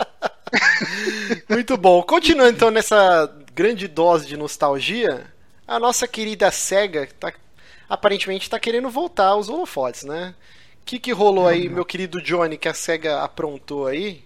Que ela deu um shots fired pra Nintendo. É, né? então, a, a Nintendo, ela só trazendo uma recapitulação aí, a Nintendo, ela recentemente fez uma caça às bruxas pesada em cima de fangames envolvendo as suas franquias, né? Ela ah, derrubou ali aquele remake do Metroid 2, né? Que é muito Uhum. bom, muito bem Uhum. feitinho. Hum. Ela derrubou ali Pokémon aquele Uranium. acervo do acervo da Nintendo Power, Pokémon Uhum. Uranium e mais uma porrada. Tem uma notícia lá que eles derrubaram tipo uns 500 projetos ou mais de, de fan game tal que o pessoal tem feito. E o, o teve um dos jogos inclusive do Mario que era aquele No Mario Sky que, da, que era tipo uma tiração de sarro com No, No Man's Sky usando o Mario e só que daí eles mudaram até o nome para No DMCA Sky. Uhum. que DMCA é o, o ato né de da questão de copyright e tal e daí assim o Twitter do Sonic ali que, Que é o muito Twitter bom. oficial Sigam, muito bom, é muito sigam bom. que ele é muito já ácido. foi melhor, já foi melhor. Eu sinto que alguém tomou uma comida de rabo gostosa ali. Porque tava, porra tava também, zoeiro cara. demais. Era Tava muita muito zoeira. zoeiro esse menino Sonic. Mas, eu- se bem que isso aqui é Facebook, né? No perfil do Facebook, ah, perfil oficial do Sonic falando, ó, tipo, é, tá, só zoeira, galera pode continuar fazendo jogos fan-made aí de Sonic. Então, assim, Uhum. é um canal oficial da SEGA falando, pode continuar fazendo. Agora sim, eu acho muito bonitinho isso, tudo, É, ó, acho que essa aqui vai que rolar. a SEGA fazendo não sei o que e tal. Mas todo mundo lembra daquele daquele Streets of Sonic Rage. 2. O- Teve também aquele remake de Sonic 2 e tal, mas o. o, o que eu mais lembro era aquele Streets of Rage, tipo, definitivo. Sim, Tinha sim. todos Uhum. os personagens e mais alguns personagens, alguns inimigos que você jogava como personagem e tal. Trilha sonora toda refeita, era do caralho aquele jogo. Tipo, era a homenagem definitiva a Streets of Rage e a SEGA derrubou. E, assim, uma coisa interessante que teve recente no Sonic, acho que a gente até comentou aqui, foi se não me engano, era justamente esse remake do Sonic 2. Era algum remake Uhum. do Sonic que o cara É tava. o do 2, o cara foi contratado agora pra fazer o Sonic Mania. Exato. Eles pegaram Uhum. o cara, pescaram o cara justamente pra fazer Sim. o Sonic Mania. É, isso eu achei legal, isso eu achei bacana, mas será Sim. que a postura da SEGA mudou em relação a isso? Ou será Eu que, acho que sim. o perfil do Sonic não reflete a opinião dele? É, parece que ela Eu tá se que sim, empolgando porque- com essa guerra de consoles aí da Sony e Hum. Microsoft, que tá bem acirrada, e eles estão querendo voltar, mas com quem eles conseguem bater, talvez? Como É. não, né? Vocês chegaram a ver zoar o. a Microsoft e a Sony. Vocês chegaram a ver um Mas o remake lance- que um fã tá fazendo, chama Green Hill Paradise Act 2. Eu vou colocar aqui um vídeo, mano, tá incrível essa porra Eu aqui. não cheguei a ver, eu É vi o em que a 3D. galera comentando dele, mas eu sim, não, sim, não eu, cheguei a eu tô passando o vídeo aqui, meu, é um Tá negócio legal do outro mesmo. mundo, assim, muito foda. E assim, o Sonic 2, quando ela travou aquele projeto, era quando ela tinha anunciado o Sonic 4, tá ligado? Então foi claramente pra tirar a concorrência daquele jogo medíocre deles, que eu tentei jogar há pouco tempo, inclusive. E jogo asqueroso. Mas assim, rapidinho, né? A, a gente falou já num programa passado bastante sobre isso. Ah, porque a Nintendo, tipo, tem. Ela tem todo o direito de fazer isso, mas ao mesmo tempo é um Sim. pouco pau no cu e tal. E aí eu tava vendo uns comentários falando, não, mas é por causa de copyright, porque se ela deixar todo mundo, é, um fazer, aí de repente uma Konami da vida pode querer lançar um jogo. E não, não tem nada disso. O, o lance de copyright, pelo que eu tava lendo os comentários, não sei se procede, é que a empresa deten- detentora da propriedade intelectual, ela cada três anos, ela tem que fazer uma, men- uma menção a essa propriedade, e isso não precisa ser um jogo novo, tá? Ela tem que fazer uma menção, porque senão aí sim é caracterizado abandono de propriedade intelectual. E aí pode dar algum problema tal. Então por isso que a três Nintendo- anos? Isso, três anos, tanto no Japão quanto nos Estados Unidos. Então, por exemplo, o que caracteriza. Então eu posso lançar um Kenseiden? Cara, talvez sim. se, a, se a dona da propriedade não, não fizer nenhuma menção a ele no prazo de três anos, se isso for verdade, o que eu li, aí sim. Por exemplo, aí o cara deu é, falou. Ah, por isso que a Nintendo, sei lá, no Mitomo tem, sei lá, a roupa da Samus. Em tal jogo você tem, sei lá, o Amiibo. Ela sempre tá fazendo uma menção. Ela nunca ficou mais de três anos sem fazer alguma menção ao Metroid. Eu tô dando o exemplo do Metroid aqui.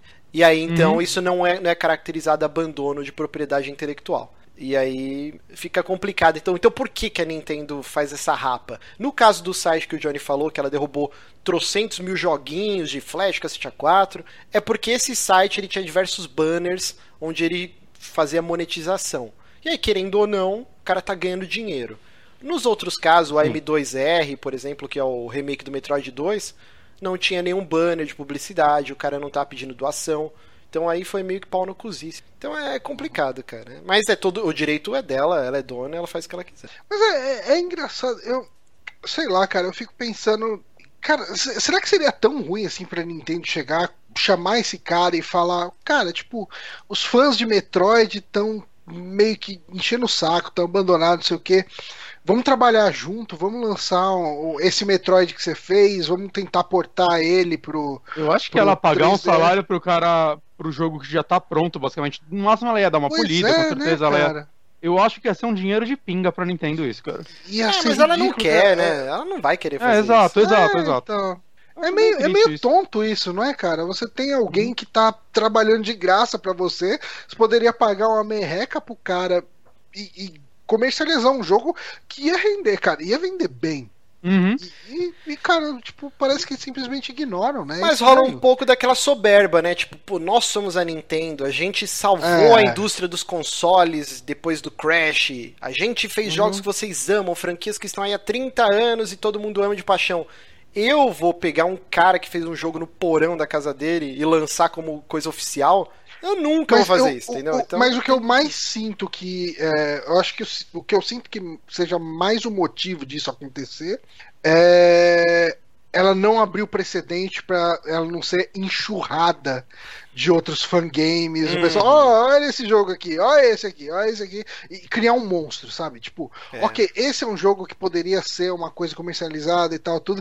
Mas, assim, para mim, é a única coisa que justificaria, sabe? Tipo, ela não, de repente, comercializar. Eu, na posição de qualquer presidente da Nintendo, cara, eu abraçaria esse cara e lançaria o jogo. Uhum. Como a SEGA fez aí com o Sonic Mania, uhum. que Cara, tá lindíssimo é, são, aquele jogo. São duas eu coisas. Eu tô louco pra jogar, cara. São duas coisas diferentes. Ela coisa... poderia contratar o cara, e isso nem uhum. ser público, assim, tipo, ninguém saber. Tipo, por exemplo, a gente tá aqui falando mal dela, mas o cara que fez o M2R tá lá trabalhando no novo Metroid. Fazer uma parada debaixo dos uhum. panos, ó. A gente gostou, a gente quer te contratar para trabalhar num novo Metroid, esse aí desiste, esquece. E aí do zero com esse cara, tal, tal, tal. Aí seria legal. Mas pegar esse jogo, a M2R, do jeito que tá lá, nos torrents circulando, e aí lançar hum. como oficial, isso não, nunca não tem vai como. existir, cara. No máximo ela teria que dar um tapa, uma polida absurda, saca? Não, mas não, não assim... mas é, é pegar uhum. o pacote, assim, porque ok, ele vai ter que possivelmente reprogramar muita coisa, mas os assets estão prontos, né? Tipo, hum. você tem a, toda a uhum. arte pronta, você tem muitas regras. Para um produto oficial então... ainda falta coisa, saca? Falta, falta, Uma... com certeza, sem dúvida. Mas ela, putz, sei lá, o, o ba a base tá lá. Continuando. o, o Mugueta perguntou, mas e Half-Life 3? Mas você pega bem a Valve, cara, tinha a galera fazendo o remake do 1 e ela botou lá no Steam. É, o Black Mesa, né? E é, é um jogão, exato. cara. Eu zerei uhum. ele na primeira tava... versão e bem legal. Uhum. Tinha bastante bug, dava um... o, o, final era injogável, assim, por causa de frame rate. Mas, pô, super legal, assim, super bem feitinho. E rolou Com... uma parceria pra ser a versão paga agora também, então. Exato. Mas Valve é Valve, né? E a Valve não faz mais jogo, uhum. então, tipo, eles Exato. precisam que os fãs façam para eles, né? Porque eles, ah, tirando uhum. Dota, eles é cagam. Cala a boca deles. É. Vamos é. continuar aqui, uh, Killing Spree aqui da, da SEGA, né? Eu até tuitei, cara, falando assim, isso é fake, nunca que a SEGA faria esse agrado aos fãs, e eu paguei a minha língua, que aí o ouvinte logo em seguida mandou o link lá, tipo, aí, Márcio, tá em pré-venda, se fudeu. O que que aconteceu? O Sonic Mania, né, que o, o jogo que o Johnny tá louco pra jogar, é, anunciaram a versão de colecionador, cara. E puta hum. que pariu, que coisa linda. 70 dólares, tá baratíssimo perto de outras edições de colecionador que a gente vê por aí. Uhum. Então, 69,99 ele vem numa caixa. E os caras fizeram questão de frisar que é uma caixa, não um papelãozão, né? Acho que é uma caixinha bonitinha e tal. Vem uma estátua do Sonic, e, tipo, a base dele é um, um Mega Drive, né? O, o primeiro uhum. E ele vem com. 12 polegadas. Exato, grande, né? é grande. Vem uma réplica de cartucho, vem um anelzinho, vem o jogo para você fazer o download, vem um card metálico. Cara, que coisa linda, velho. Como Não, que é, ficou seu coração tá quando você viu isso, Johnny? Muito bonito, cara. Não, tá muito isso. Eu, eu acho o Mega Drive um dos consoles mais bonitos já feito, cara. Ele é diferente de tudo, cara. É ele é, é, eu acho ele um console. Cara, eu acho fantástico esse console, cara, de verdade. Tipo, ele é estiloso. Esse discão no meio. É, esse... Essa versão dele, né? Que é o Mega Drive 2, esse? Não, eu acho não, que esse é o primeiro. Que o reset é, é branco, que... tem o botão de volume hum. no console e tal. Mas o 2 não muda é. muita coisa, né? O 2 tem só o negócio do Sega CD do lado, mas ele ainda é o mesmo layout, eu acho. Hum, é. Então, é, o Mega Drive 2 não é aquele que é, ele é menos. Digamos assim, esse é retangular com a largura maior do que a profundidade. E tem um hum. outro que a profundidade é maior do que a largura. Hum, pode ser. É, eu tô, tô, confundindo. Eu não sei, não então, sei. É tem três assim, versões, eu sei disso. Essa versão do Mega Drive, ela tem um monte de subversão. Uh, hum. O meu, o que eu tive era o Sega Genesis, então ele era bem parecido com esse que a gente tá vendo aqui. Diferença que vai estar tá escrito Sega Genesis aqui. O hum. Mega Drive que saiu no Brasil, ele era bem parecido com o Sega Genesis. Uh, só é o que eu tenho. Lugar tava escrito Mega Drive. E hum. um vizinho meu, ele tinha o Mega Drive japonês. Esse eu achava, cara, ele, ele era ridículo do jeito certo. A Jéssica tinha. Deixa eu te ele falar tinha que. Um 16 bit dourado, gigante em cima dele, cara. É, cara, sabe, sabe, como se fosse um rapper usando uns bling gigantes. A Jéssica então, tinha, Johnny, na era caixa. Era aquele 16 bit ostentação, douradão ali. Eu achava isso lindo. E o botão de reset dele era roxo, cara. A Jéssica tinha na caixa o Mega Drive japonês com o Sonic 1. E aí, tipo, quando a gente começou a namorar, ela tinha guardado, ela acho que ela fazia anos que ela não ligava. Aí depois de um tempo, assim, eu falei, porra, você tinha o, o Mega, né? Vou lá pegar na casa da sua mãe, vou pegar pra mim, deixar aqui guardado. Aí ela deu pro filho da empregada. E aí Ah, eu não sei o que aconteceu com esse console. que tristeza da porra, velho. Mas assim, parabéns, eu cara. Acho, eu acho o Mega Drive japonês, cara, uma coisa linda demais, cara. Puta que pariu. E aí eu achei engraçado aqui que nesse. Ah, tá, a gente esqueceu de falar, essa base que tá o Mega Drive com o Sonic em cima, se você aperta o botão, ele faz o barulhinho, né? Sega!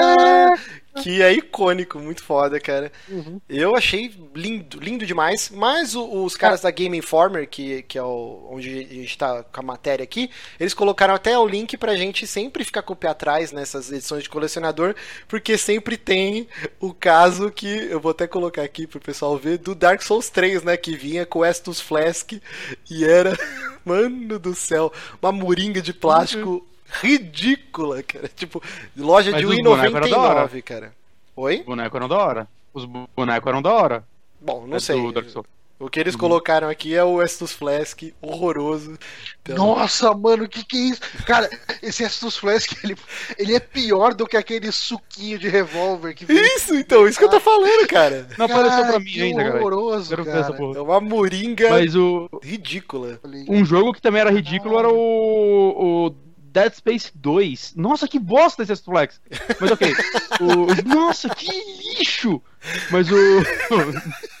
Caralho, eu ia ficar muito puto se eu tivesse comprado. Mas o Dead Space 2, ele vinha também com uma réplica da arma lá e puta que foda, eu quase comprei ele na época que o dólar era baixo, ele era 70 dólares. Eu fui ver um vídeo, cara, a arma é menor que sua mão, assim, é um chaveirinho o negócio. E o Resident Evil 5 também. O, nossa, eu lembro a edição de colecionador do Resident Evil 5, tipo, mostrava que vinha uma mochila, um boneco do Chris e os caralho. Nossa, era um boneco E assim, pior que comandos em Não. ação. Era ridículo, Cara, cara. não, o pior é que assim, a foto, aquilo lá, acho que a galera poderia processar, porque ela tava fora de escala, que o boneco era do tamanho da mochila na foto. E eu lembro que o amigo nosso, né, o Fê, amigo meu do Márcio, que comprou isso, e ele veio trazer aqui em Porque casa, o Fê né? me odeia, aparentemente, né?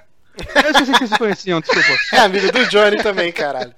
Mas enfim, ele chegou aqui em casa, ele, meu, ele comprei a edição, sei lá o que lá, eu, puta que foda, ele, meu, você acha que o boneco é foda? Eu falei, eu acho. Ele tirou do bolso e me deu, toque. ele tirou do bolso, cara, eu, nossa. Eu entrei, e a mochila também era do material mal merda. Puta, era uma bosta aquela edição, cara. Cara, um jogo recente que teve um problema bizarro de, de, de pré-order foi justamente o, o Zero Time Dilemma lá, o último jogo Hum. da série é, do, do, do, do Zero Escape, né? Que você comprava lá, você tipo, comprava a edição de colecionador em pré-venda, tinha todo um esquema lá, e você ganhava tipo um relógio lá daqueles que eles usam no jogo, né? Uma réplica do relógio.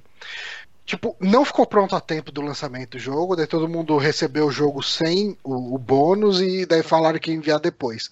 Aí quando pegou pra enviar, para algumas pessoas o envio do, tipo, para quem morava fora dos Estados Unidos, o envio do, do relógio ia sair tipo 100 dólares por causa de frete, mais imposto de não sei o que, só da porra do reloginho de plástico. E teve, assim, um monte de gente não recebeu e teve nego que recebeu a caixa com 60 relógios. Meu Deus. Cara, foi uma puta do Que marzona. absurdo, cara. Esse se deu muito bem, né? Botar pra vender no eBay tá felizão. Mas vamos lá, vamos continuar aqui a nossa portinha. Deixa eu soltar aqui o vídeo. Bom, tá rolando a TGS e a gente aprendeu com os erros do passado. A gente não fez um programa falando sobre a TGS. Ah, sim. Mas o que, que, que rolou de bacana lá, né? Duas notícias bem rápidas aqui. Nosso querido Kojima, ele subiu ao palco lá da, da TGS e ele falou, da Sony, né? Na conferência da Sony na TGS, e falou sobre o Death Stranding, né? Que é o jogo dele que sabe Deus quando vai sair. E ele falou algumas coisas explicando sobre o, o que, que era o jogo. Ele falou que vai ser um jogo de ação. Então, assim, não vai ser um jogo de stealth, né? Como a gente está acostumado com os Metal Gears. Ele falou que finalmente ele, ele escolheu a engine, né? Acho que o Johnny acompanha mais, né? Mas ele estava rodando o mundo e visitando diversos estúdios para descobrir qual Uhum. engine ele queria trabalhar, já que a Fox Engine é da Konami, né? Rodou. rodou.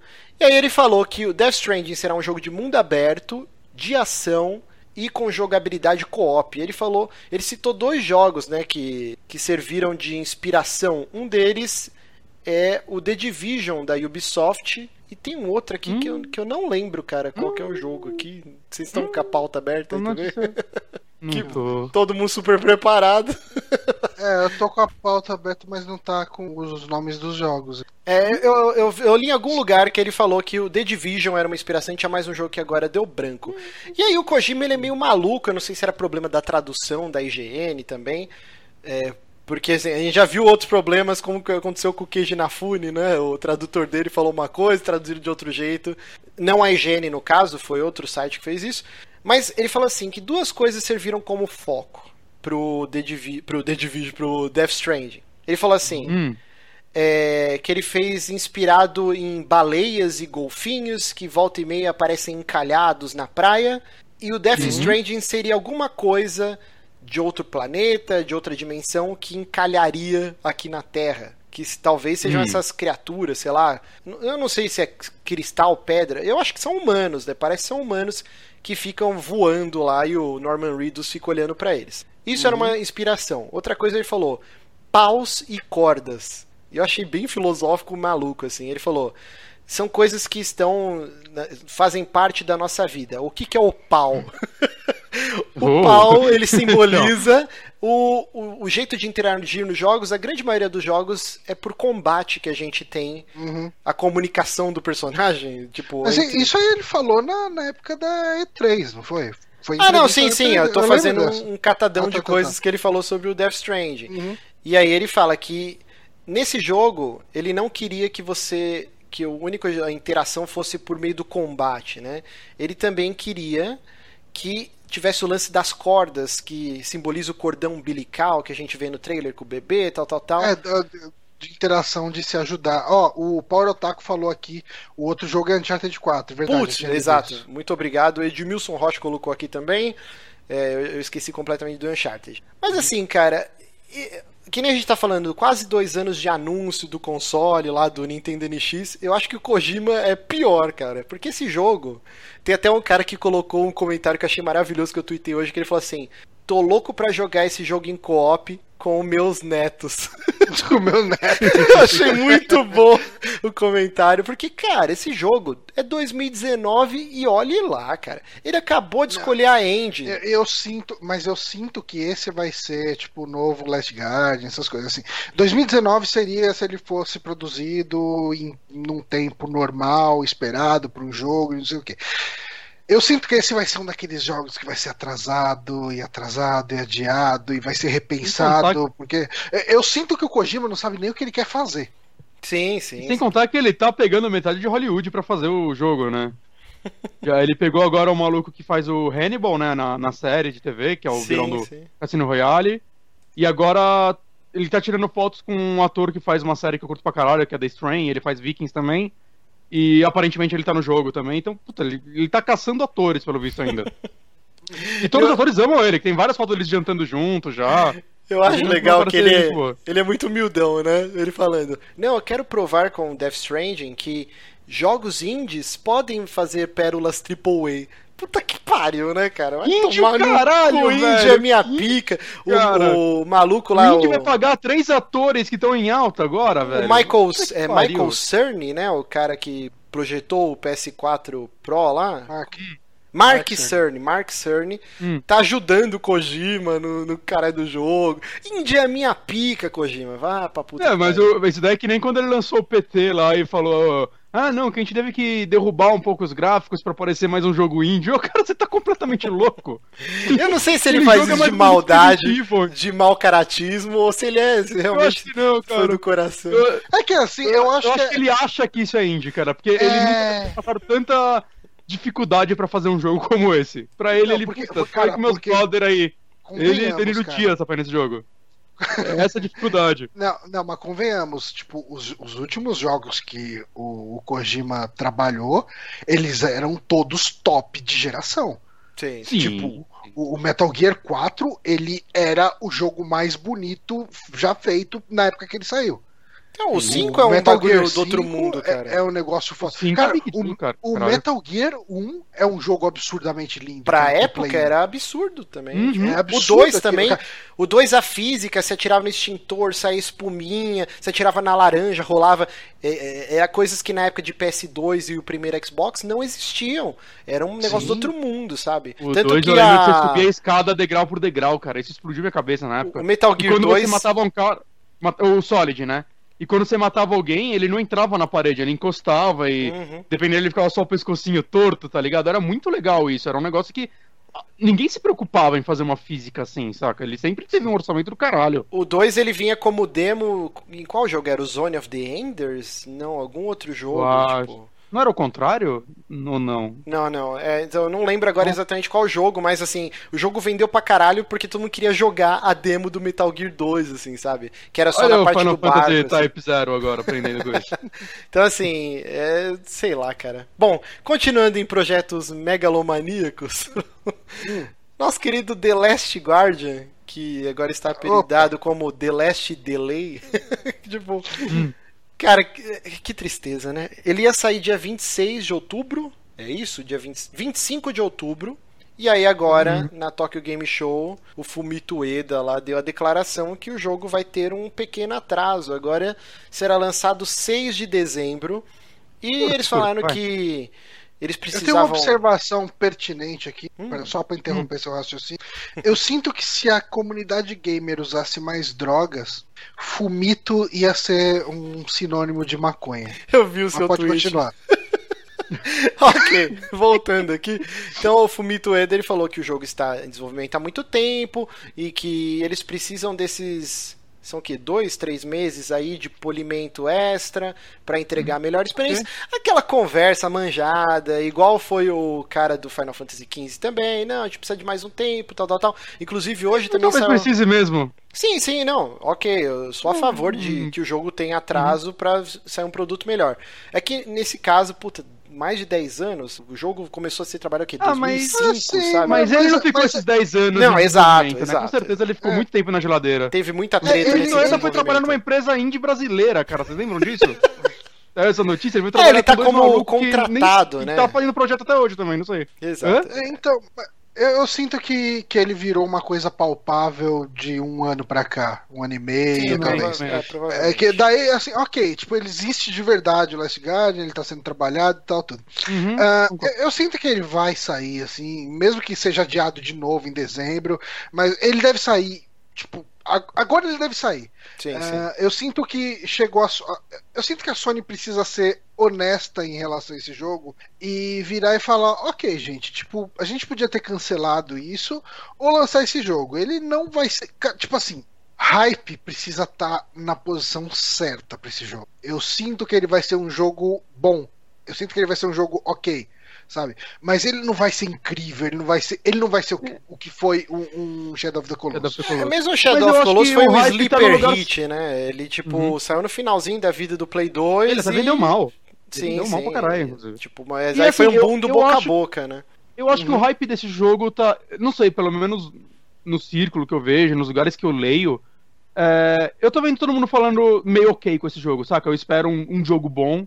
Ninguém tá mais esperando o que esperava na geração passada dele quando ele foi anunciado. Eu acho que ninguém... Eu, acho que, eu acho que é, é- é possível que esse jogo ou surpreenda ou pelo menos é, seja um jogo que a galera vai jogar e falar, puta, legal, va- valeu a espera, sabe? Ou pelo menos é um jogo bom assim desse final de ano, eu acho. Eu, eu acho bem difícil ele ser o explodir a cabeça da galera. Acho que ninguém mais tá esperando isso. Antes as pessoas imaginavam ele como o grande sucessor de Shadow of the Colossus, né? Que puta que pariu, Uhum. que jogo foda, não sei o quê. E agora as pessoas estão enxergando como, cara, vai ser um jogo legal, vai ser uma experiência emotiva, com certeza ou o menino ou o gato galinha vai morrer no final e a gente vai chorar pra caralho.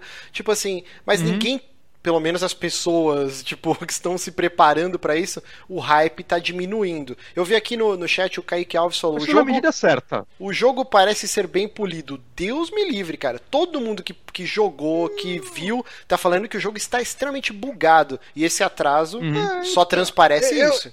Eu, eu sinto, assim, o que eu vi desse jogo rodando, eu sinto que ele parece um jogo ok de Play 3, sabe? Tipo.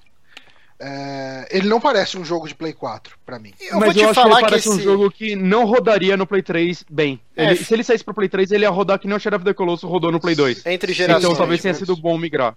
Mas assim, uhum. ó, esse. O que eu tinha visto antes, eu tinha achado bem ruim o gráfico. Mas esse último vídeo que tá passando agora, para quem tá, tá acompanhando no YouTube, é o gameplay agora da TGS. Então é o mais recente, uhum. a build mais recente que existe do jogo.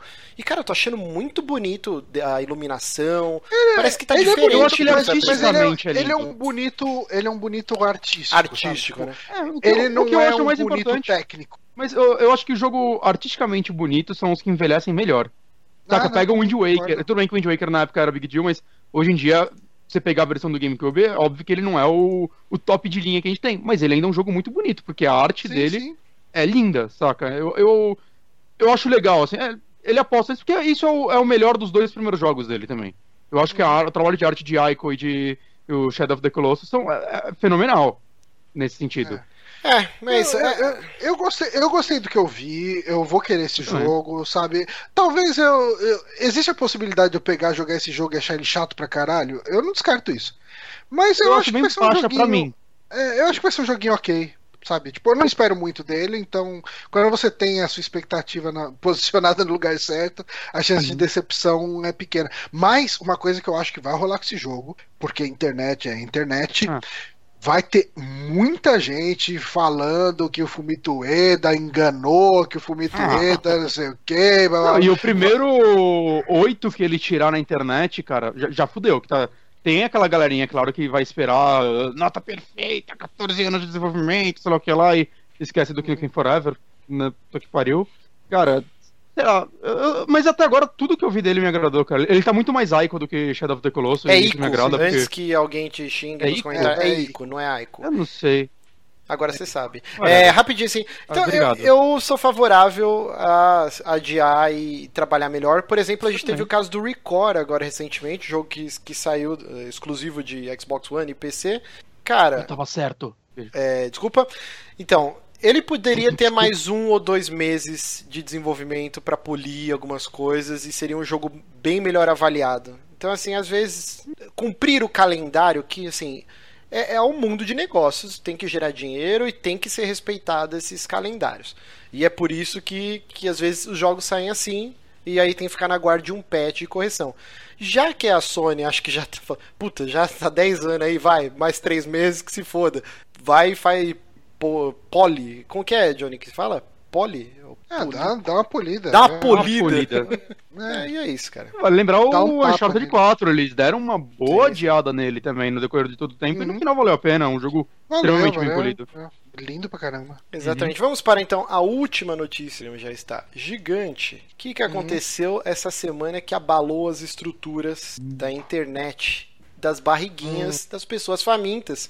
Inclusive, o nosso querido Opa. Johnny começou o programa hoje tomando um maravilhoso mequecheque. Sim. Está rolando a Milkshake Wars no momento, que Opa.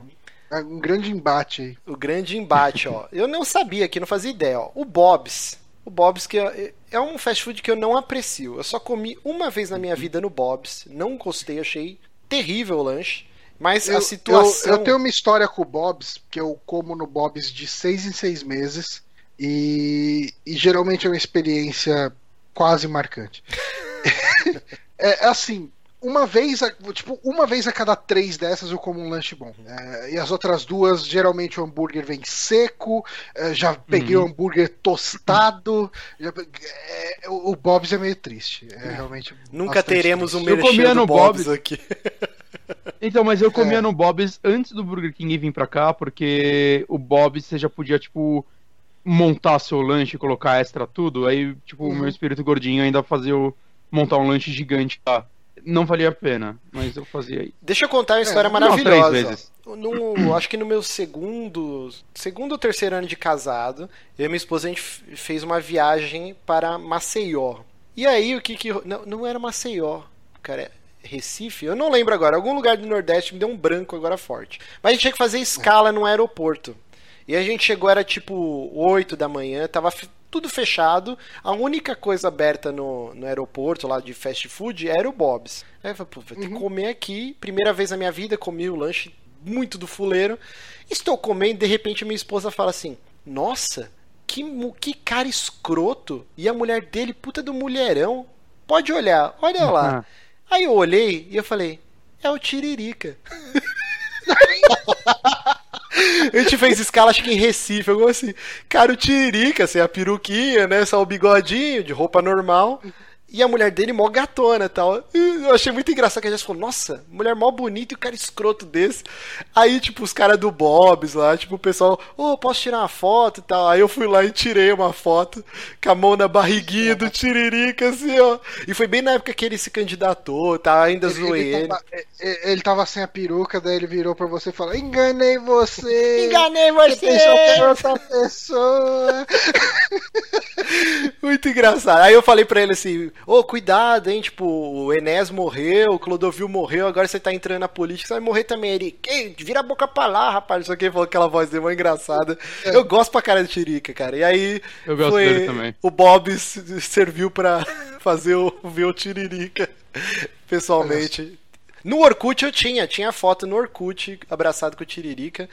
Mas, mas, vamos lá, então o que acontece? O Bob's, eu descobri aqui que em 1959, para quem não sabe, Bob's é uma rede fast food do Rio de Janeiro, cara. A filial era do, Caraca, do Rio. Sabia. Em 1959, o Bob's começou a usar a marca Ovo Maltine como exclusividade pro milkshake, né? Quer dizer, a partir de 2005 eles assinaram um contrato de exclusividade com a marca, mas esse tipo de milkshake eles já faziam desde 59. E aí o que, que rolou, eu tava lendo aqui, é que quando terminou esse contrato, tempo de crise, tal, tal, tal, eles falaram assim, ó, pra gente não é interessante a gente renovar essa exclusividade, não queremos. E aí o McDonald's foi lá e pá! Abocanhou. Abocanhou. E aí eu achei muito legal que o, o gerente, o, rep, o responsável aqui no Brasil pelo, pelo McDonald's falou: não, a gente fez diversas pesquisas e o nosso público pedia pelo milkshake do Bob's, pelo, pelo milkshake de ovo maltine e tal, tal, tal. Sim. E assim, cara, o próprio o CEO, sei lá, do Bob's falou que é a, o produto com maior saída da rede e que eles Não é ainda... único, né? Não, não é o único, mas era o produto de maior saída. Mas o, o Bob's, é. ele é bem forte nesse de milkshake. Eles têm milkshake de paçoca, uhum. é, doce de leite, churros. Eles... Volta e meia, como eles, não abandonaram o lanche e ficaram só nisso, é, cara. não dá pra ser só, né, cara? Tipo... Cara, mas você vai no, no, no shopping Tá lá aquele Bob's deserto, assim, triste, os funcionários tipo, com a mãozinha na cara, assim. Aí chega um cara, compra um milkshake e vai embora. Aí dá mais meia hora, é outro milkshake. É isso que você vê lá, cara. Mas, Bonatti, tem que agregar valor ao produto. É tipo lançar um Call of Duty valor, sem tá campanha. Tá sabe, sabe as campanhas do Battlefield? Eu tenho de comprar um milkshake do Bob's que eu, eu... Puta, as pessoas vão achar que eu tô comprando lanche. Aí eu vou meio escondido, tá ligado? Eu não tá agregando. Mas, sabe, ó, mas assim, sabe quando eu vou no Bob's pra comer lanche? Hum. Quando, hum. assim, eu, eu acabei de comer um lanche no H3 e o lanche não me satisfez. Eu não quero pegar fila para comer um lanche. Fala o Bob's ali. Aí eu Caralho. pego. Eu falo, ok, eu posso comprar um hambúrguer, um X miséria qualquer aqui e eu não vou pegar fila. E... Um Hot Pocket, cara. Mas o lance é assim, Bonatti, as campanhas single player dos Battlefield são medíocres, de medíocre para baixo. Hum mas agrega valor ao produto. Eles têm que lançar. O Porque se lançar. Bob's é a campanha só... single player do Battlefield. Exato. É tipo, paralelo. agrega valor ao produto. Se lançar um Battlefield só com multiplayer, vai ter um monte de gente reclamando. Eu não vou pagar preço cheio porque é só multiplayer. Blá, Então tem que ter aquilo. O Bob, se ele virar só uma rede de milkshake, você tá diminuindo o peso daquele fast food, entendeu? Ele tá agregando valor. Ele sabe que você vai comprar o lanche no McDonald's e depois vai passar para comprar o milkshake lá. Mas ele tá te vendendo, e às vezes o cara tá com pressa. Ah, vai esse lanche mesmo aqui, mas eu queria o milkshake, entendeu? Tipo, então tem que ter os dois produtos. Mas uma parada que eu achei genial é que agora começou o marketing agressivo, né? Então, Sim, deixa, isso é deixa bom. eu colocar aqui, ó. O McDonald's foi lá e tweetou, né? Como que é? Opa, peraí que saiu aqui, ó. Os clássicos do McDonald's acabam de ganhar companhia. Experimente o novo McShake Ovo Maltine, finalmente no McDonald's. Aí a, a, a, divulgação falou que é a primeira vez na história do McDonald's que eles vão, eles vão investir uma, uma publicidade massiva com comercial na TV, tal, tal, tal, ilustrando o ovo maltine. Aí o Bob's foi. tomou já? Hoje não saiu? Eu, eu ainda não. Eu, eu tomei hoje. E aí, e aí, é bom? Sommelier. Então, eu tive, assim, eu vi alguém no Twitter comentando que pediu e veio praticamente sem ovo maltine, achou uma porcaria. Hum. Mas eu tive a sorte da pessoa que foi atendida antes de mim ter sido extremamente escrota com a atendente do, do quiosque do McDonald's onde eu fiz. Isso é sempre uma sorte. Onde eu comprei. Então, aí o que aconteceu? Eu fui extremamente educado com a moça. Então a moça, eu acho que ela para retribuir a gentileza eu ter sido educado, logo depois dela atender uma cavala ignorante pra caralho, deu uns coice nela. Tipo, a mina chegou e falou: Ah, não quero isso, eu pedi de outro jeito. Eu tipo, você nem esperou eu pedir, ela tinha pedido uma. Ela queria uma casquinha com a massa de chocolate, né? E parece que a moça não perguntou e já fez direto com a massa de baunilha. Ela falou: Ah, não queria, eu queria de chocolate. Daí ela teve que jogar fora a massa de baunilha e pegar, tirar um novo. Então ela tava meio puta. Daí eu fui educar: Ah, não, por favor, por gentileza, não sei o que e tal, tudo. Ela caprichou de um jeito no ovo maltine, cara. Ela, ela lotou de ovo maltine o negócio, tava uma delícia, cara. Tava muito melhor do que os últimos milkshake do Bob's que eu tomei, mas não é parâmetro por causa dessa situação. Mas, mas vamos lá, ó, Hum. o que aconteceu? Então o McDonald's tá com essa publicidade aí, então eles lançaram lá finalmente Hum. o McDonald's, aí o Bob's foi e contra-atacou e colocou milkshake versus é, hashtag milkfake.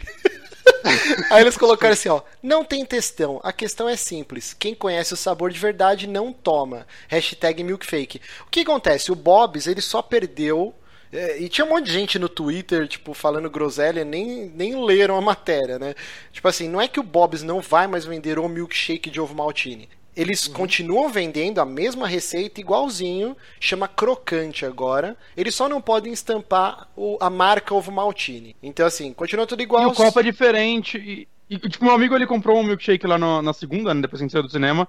E só tinha o, o pequeno, o médio. Não tinha mais o pequeno nem o grande. Isso é padrão, será? Ou só lá? Sei lá. Eu achei Ó, isso estranho. No, no McDonald's eu pedi o milkshake e não teve nem pergunta de ah, qual tamanho. É de meio litro. É.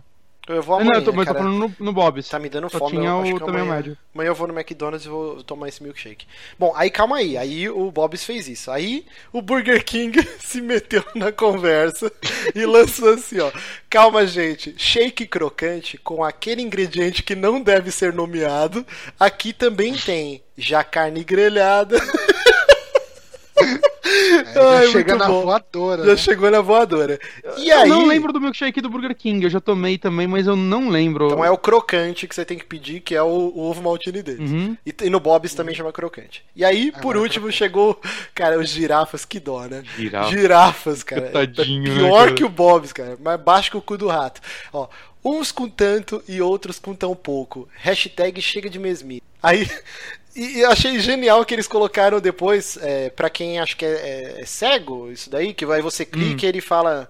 Tipo quando o Lucas Radaeli lá Ah, participa do, do Eu não Jovem sabia Nerd. que era pra isso. Que ele Eu é tipo isso, um cara, braille sonoro, bizarro, blu, blu, blu, é tipo muito rápido, né? Aí tá lá, girafas acessível. E aí fala o que tá rolando.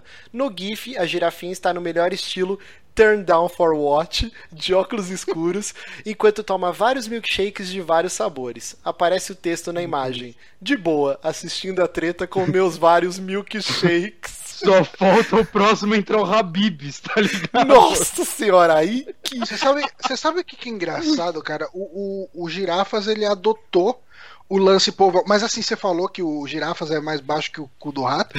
Eu, as últimas vezes que eu comi no Girafas, eu achei mil vezes melhor que o Bob's, cara. Cara, mas nem aí é o parâmetro compara, também, né, pô? cara. É, não, não, mas, mas o Bob's, tipo, o, o Girafas, ele é o lance povão. O girafas é o dolinho dos fast food, cara. É tipo isso, cara. É a convenção dos fast food. Mas a primeira vez que eu fui no Girafa foi assim, foi tipo uma das primeiras vezes que eu fui pra Brasília. E em Brasília, cara, nessa época tinha um McDonald's em Brasília. E, e o pessoal ia tudo no Girafas. E o Girafas, cara, ele era nossa, mano, ele era muito do caralho, cara. Tipo, os lanches brutais brutal, gigante, assim, negócio, uma carne suculenta e tal. E daí depois, quando a girafa chegou em São Paulo, falei, caralho, finalmente chegou girafas aqui, eu vou lá. Cara, um lanche que era uma tristeza, tá ligado? Aquele, aquele lanche com ovo, tipo, um, um hambúrguer sem graça, um ovo sem sal. E eu falei, puta, que tristeza, cara. Ai, girafas é o dolinho dos fast food. Essa porra tinha que ser uma camiseta, cara. O dolinho e a girafinha com óculos de mão dadas. Ai, caralho, bom. Mas é, então, a Milkshake Wars, amanhã eu vou lá fazer minha parte nessa guerra e descobrir Cara. quem que é o, o líder. Quem é o Eu acho que mestre eu Leroy. também, cara. Eu preciso agora. Muito Ai, bom. Caralho, que fome me deu. Jesus. É isso. mas uma, uma dica quando vocês forem pedir o milkshake no, no McDonald's, pede a massa de chocolate. Porque por Massa de padrão. chocolate e eu, Motini? É. Eles, Hum. por padrão, eles vão fazer o milkshake com a massa de baunilha, né? E daí, quando bate com o ovo maltine, ela fica de chocolate, entre aspas. Sabe quando é, Mas, é bom se quando você bate, faz Johnny? com. Oi? Sabe como é bom como bate? Bate com banana. Nosso time é o mais bacana. Caralho, mano. Isso aí era da onde? Lucas Silva e Silva, o mundo Lucas da lua. Silva. Era o lema do É. time deles. Bate com banana. Bate com banana. Aliás, assim, eu vou interromper aqui a, a minha outra linha de raciocínio. Um dos melhores milkshakes do Bob's que eu já tomei e durou muito pouco tempo. Eu tomei, cara, eu pedi ele com todo o preconceito possível, só porque eu sou um verme e eu preciso experimentar toda coisa diferente que aparece. E fala, ah, não, sabor, tá, vou tomar. Cara, tipo, eu odeio coisas de banana. Hum, Teve uma época que teve um milkshake de banana com granola do Bob's. Nham. E, e eu cheguei e falei, eu vou pedir essa merda só pra ver qual que é o gosto. E, Só pra falar mal no eu- Twitter. Cara, é, enquanto ele durou, toda vez que eu via, precisava comprar ele, cara. Era uma delícia, cara. E daí depois nunca mais voltou. Ele era Caraca. muito gostoso, Ô, cara. Johnny, Muito gostoso. não foi você que saiu num site, SOS Solteiros, que você fez review do milkshake de churros do Bob's? Tipo, falando que era uma Review, merda, não sei o quê. Eu falei, no, eu tipo, postei dois tweets e, e saiu no site lá, mas o milkshake de, de- Cara, o milkshake de churros do Hum, Bob's. churros. Caralho, que porcaria, cara. Que merda que é aquilo, cara. Ah, gente, mas é isso, né? Programa gigantesco, de novo. Desculpa, a gente vai pular o Amiibo Store aqui, porque já tá com duas não, horas e traz pouco. o amigo estou aqui. Não, cara. Deus o Eu- eu livre. tô- Duas horas e pra cacetar de programa. Semana que vem. Cara, é só pra que falar o programa que, que, que coisa. Não, que não, semana que vem a gente faz, gente. Tá, tá, tá muito tempo. Cara, já pulou, já pulou duas semanas, cara. Não, não, não. O pessoal vai reclamar que o programa, os programas estão ficando cada vez maiores. A gente começou reclamar, meia hora mais chat? cedo. A gente tá começando meia hora mais cedo e o programa tá Cara, virando agora. Já mata isso, já mata isso. Não, na semana que depois- vem. Semana que vem. Cara, ninguém mais vai trazer. Ninguém mais. Não mandem mais perguntas pro Amiibo estar aqui. Desculpa, gente. Vamos acabar com esse. Mas com é que eu preciso quadro. realmente Quero- encerrar o programa. Eu preciso encerrar porque já tomei um Você pito. tá com dor de barriga? Não, não, já tomei um barriga, pito da minha esposa. Eu Preciso terminar o programa. Desculpe. Semana que vem a gente não falha, vai ter o Amiibo Estou aqui. Não, se- Aí vai semana responder duas perguntas. Olha só, que, que menino Eu mimento. Que menino mimento. Duas perguntas, duas perguntas, Marcos, semana que vem pra. Pode ser, então, a gente elimina algumas coisas da pauta aqui, tipo, que a gente hoje a gente falou trocentas mil, mil tópicos, a gente faz duas perguntas da Amiibo Estou aqui. Promessa é dívida. Desculpa, gente, bom. mas é sério, tá gigantesco. E o pessoal vai reclamar que o programa tá cada vez maior. Então, é isso, vamos encerrando. Muito obrigado a todo mundo que acompanhou ao vivo. Muito obrigado você que baixa o MP3. Muito obrigado você que assiste depois a versão arquivada. E lá na descrição do vídeo eu coloco tópico por tópico com o, o tempo. Então você clica lá no tempo. Por exemplo, você quer ouvir só o Phoenix Wright. Aí você clica lá e já vai direto para a parte Phoenix Wright. Quer ver só o Milkshake Wars? Clica lá e já vai direto. Então, muito obrigado. E sempre lembrando, Johnny, a gente tem o Patreon. Você tem um bordão que Sim. o pessoal gosta muito que é o dá dinheiro. Dá dinheiro Ah. pra nós. Dá dinheiro pra nós, tem lá, dá... Assim, tem muita gente. Cara, isso tá sendo cada vez mais comentado no Twitter, principalmente, Uhum. e, e nas redes sociais de maneira geral. Cara, tem uma galera falando, porra, vocês tinham que mudar pro Apoia-C, vocês têm que mudar pro Apoia-C. Assim, a gente teve uma experiência não muito boa com uma outra. Vamos, vamos não ser tão antiéticos, mas a gente teve uma experiência não muito boa com uma outra plataforma brasileira de, de Uhum. doações, né? Uhum. é, do, do Padinciso. e, e assim, uh, a gente viu que o, uh, o Overloader tá né, com a campanha no Apoia-se ou apoia.c, não sei como que o pessoal costuma chamar, falar uhum. verbalmente né, o nome desse, desse uhum. serviço. Uh, a gente, assim, a gente tem, de certa forma, contato com, com o Teixeira, com o Heitor, assim, às vezes a gente fala com eles. Uh, vamos ver como eles fazem esse primeiro mês deles, se, se, funciona tudo bem, se eles não têm nenhuma dor de cabeça e tal, se eles recomendam mesmo, e se a galera estiver recomendando mesmo. Porque, assim, o padrinho. Falei o nome. Agora já. É, nossa, ninguém tinha estocado, né? É. Vai embora, vamos. A gente, a gente teve muito problema porque eles, é, primeiro, eles depositam tudo muito picado, isso atrapalhava pra gente o, é, o, organizar o fluxo de caixa do, do site.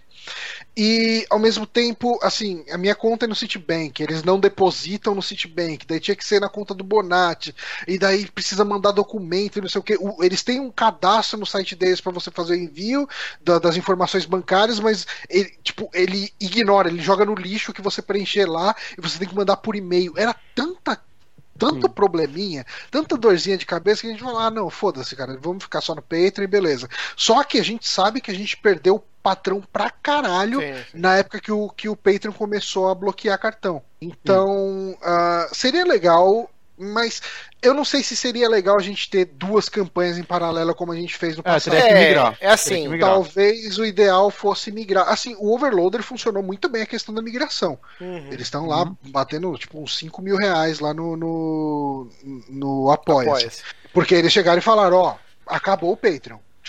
A gente não vai. E é o que a gente vai fazer se a gente é. migrar. Tipo assim, Sim. deixar bem claro. Dois, mas tá? só enquanto a galera migra. Deixar bem claro, a gente continua no Patreon, tá, gente? Quem quiser ser patrão, por favor, é Patreon. Se a gente uhum. vê que tá legal lá na Apoia, se a gente conversar e. Beleza? Aí a gente vai cancelar o Patreon e migrar de cabeça pro apoia Tá? Então, assim, a gente tá aqui falando do Apoia-se, mas é, o foco é o Patreon ainda, tá? Então, quem puder, é. Quem puder, a partir de um dólar por mês, já ajuda pra caramba. A gente tá quase batendo a meta do 3 da madrugada, que é o nosso podcast exclusivo de filmes de terror. Falta menos de 30 dólares. Então, cara, uhum. porra, a gente tem uma porrada de ouvinte, cara. Assim, tipo, pouco, nem, cara, nem 10% do aço em dólar a gente batia meta pra caralho. Mas, infelizmente... Não, mas eu acho que tá, a gente tá indo legal, cara. Toda semana a gente tá ganhando patrões novos aí. E eu acho que a gente precisa agradecer essa galera sim, que tem sim. apoiado a gente, assim, acima de qualquer coisa. Tem muita gente, cara, tipo, tem, teve muita gente nova entrando, pessoal entrando com 5 dólares de cara e tal. E a gente não tem, é, tipo, recompensas exclusivas para quem der mais dinheiro e tal. Então é, é uma pessoa que tá doando porque realmente gosta do trabalho é. e quer ver a gente crescer. Então é, é bastante gratificante isso. Porque, assim. Sim a gente está entregando o que a gente consegue, a gente está fazendo o que a gente consegue. Então não adianta a gente chegar e falar, ah, a partir de 5 dólares a gente vai ter isso exclusivo, porque a gente não vai conseguir entregar. É. A gente não vai conseguir. Não, a gente é bem pé no chão tem, nisso. Tem um limite. Ninguém é. vive aqui do site, a gente faz isso uhum. na nossa hora extra, por isso que eu até tava falando que eu tenho que acabar o programa, que eu já tô tomando bronca. Tipo assim, a gente tem uhum. nossos trabalhos e o tempo, todo o tempo vago, praticamente, a gente acaba fazendo uma coisa ou outra pro site. Às vezes até eu me uhum. policio e falo, meu, eu tô muito bitolado, preciso parar, vou jogar alguma coisa, fazer uma coisa, porque sempre eu tô, putz, se eu fizer isso pro site, isso aqui. É no nosso tempo vago. E a gente faz com todo amor e carinho, e a gente não tem pretensão hum. de vamos viver do site. Mas a gente quer ganhar uma grana para poder comprar um jogo, para poder ir no cinema, comprar um livro e tá aqui toda semana a gente tá trazendo conteúdo, tipo, eu pensei mil vezes, cara, essa semana em comprar o Record, mesmo com todas as reclamações, com bugs e o caralho a quatro. Falei, pô, eu vou comprar porque eu preciso falar. E aí acho que o Johnny ou o Bonatti falou, mas tá louco? Não, cara, não eu. compra. A gente até tentou é. entrar em contato com a assessoria da Microsoft, pediu uma key e a gente foi ignorado sumariamente. Porque, tipo assim, então assim, com o dinheiro do Patreon, a gente pode gerar esse, esse produto, né? Muita gente me pediu lá, pô, Marcos, cadê o vídeo do Record? Cadê o gameplay? Infelizmente não vai rolar mais pra frente, mas esse mês a gente teve muito gasto para gravar o piloto do, do Amiboard, do Arcade é, Quest e tal. Uhum. E aí esse mês fudeu o nosso orçamento, não sobrou dinheirinho uhum. para comprar jogo. Então assim, por isso que a gente pede, quem puder, quem curte o nosso site, Cara, um dólar por mês, três reais não vai fazer falta para ninguém. Se você tiver como, então doe. Essa é a nossa hum. mendigagem virtual. Hum. E é isso. Então, e, beleza, gente, eu, então. tenho, eu tenho um recadinho só muito rápido, mas é importante, que é eu e o Johnny a gente participou do último podcast. Né? Ah, verdade. Puta sobre... pariu. Puta... É, é, sobre Adventure, já tá lá no ar, já saiu segunda-feira. Né? É, na fanpage, na fanpage, uhum. eu, no dia eu fiz lá um post, no nosso Twitter também. É, deve, deve ter sempre algum ouvinte aí que não segue a gente, mas siga a gente nas sim, redes sociais. Sim. Porque tudo que rola no site a gente sempre avisa por lá. Vai ter streaming, saiu um podcast de participação. Sempre a gente está avisando por lá. Então siga arroba superamibos e os nossos perfis pessoais, arroba Márcio S. Barrios, arroba jluiz1981 e arroba G Bonatti com dois T's, que aí vocês ficam por dentro de tudo que rola no site. Uhum. Gente, um beijo e até semana que vem. Eu esqueci de apertar a musiquinha. Ê, que várzea. Olha. Eita, é isso aí. Tchau.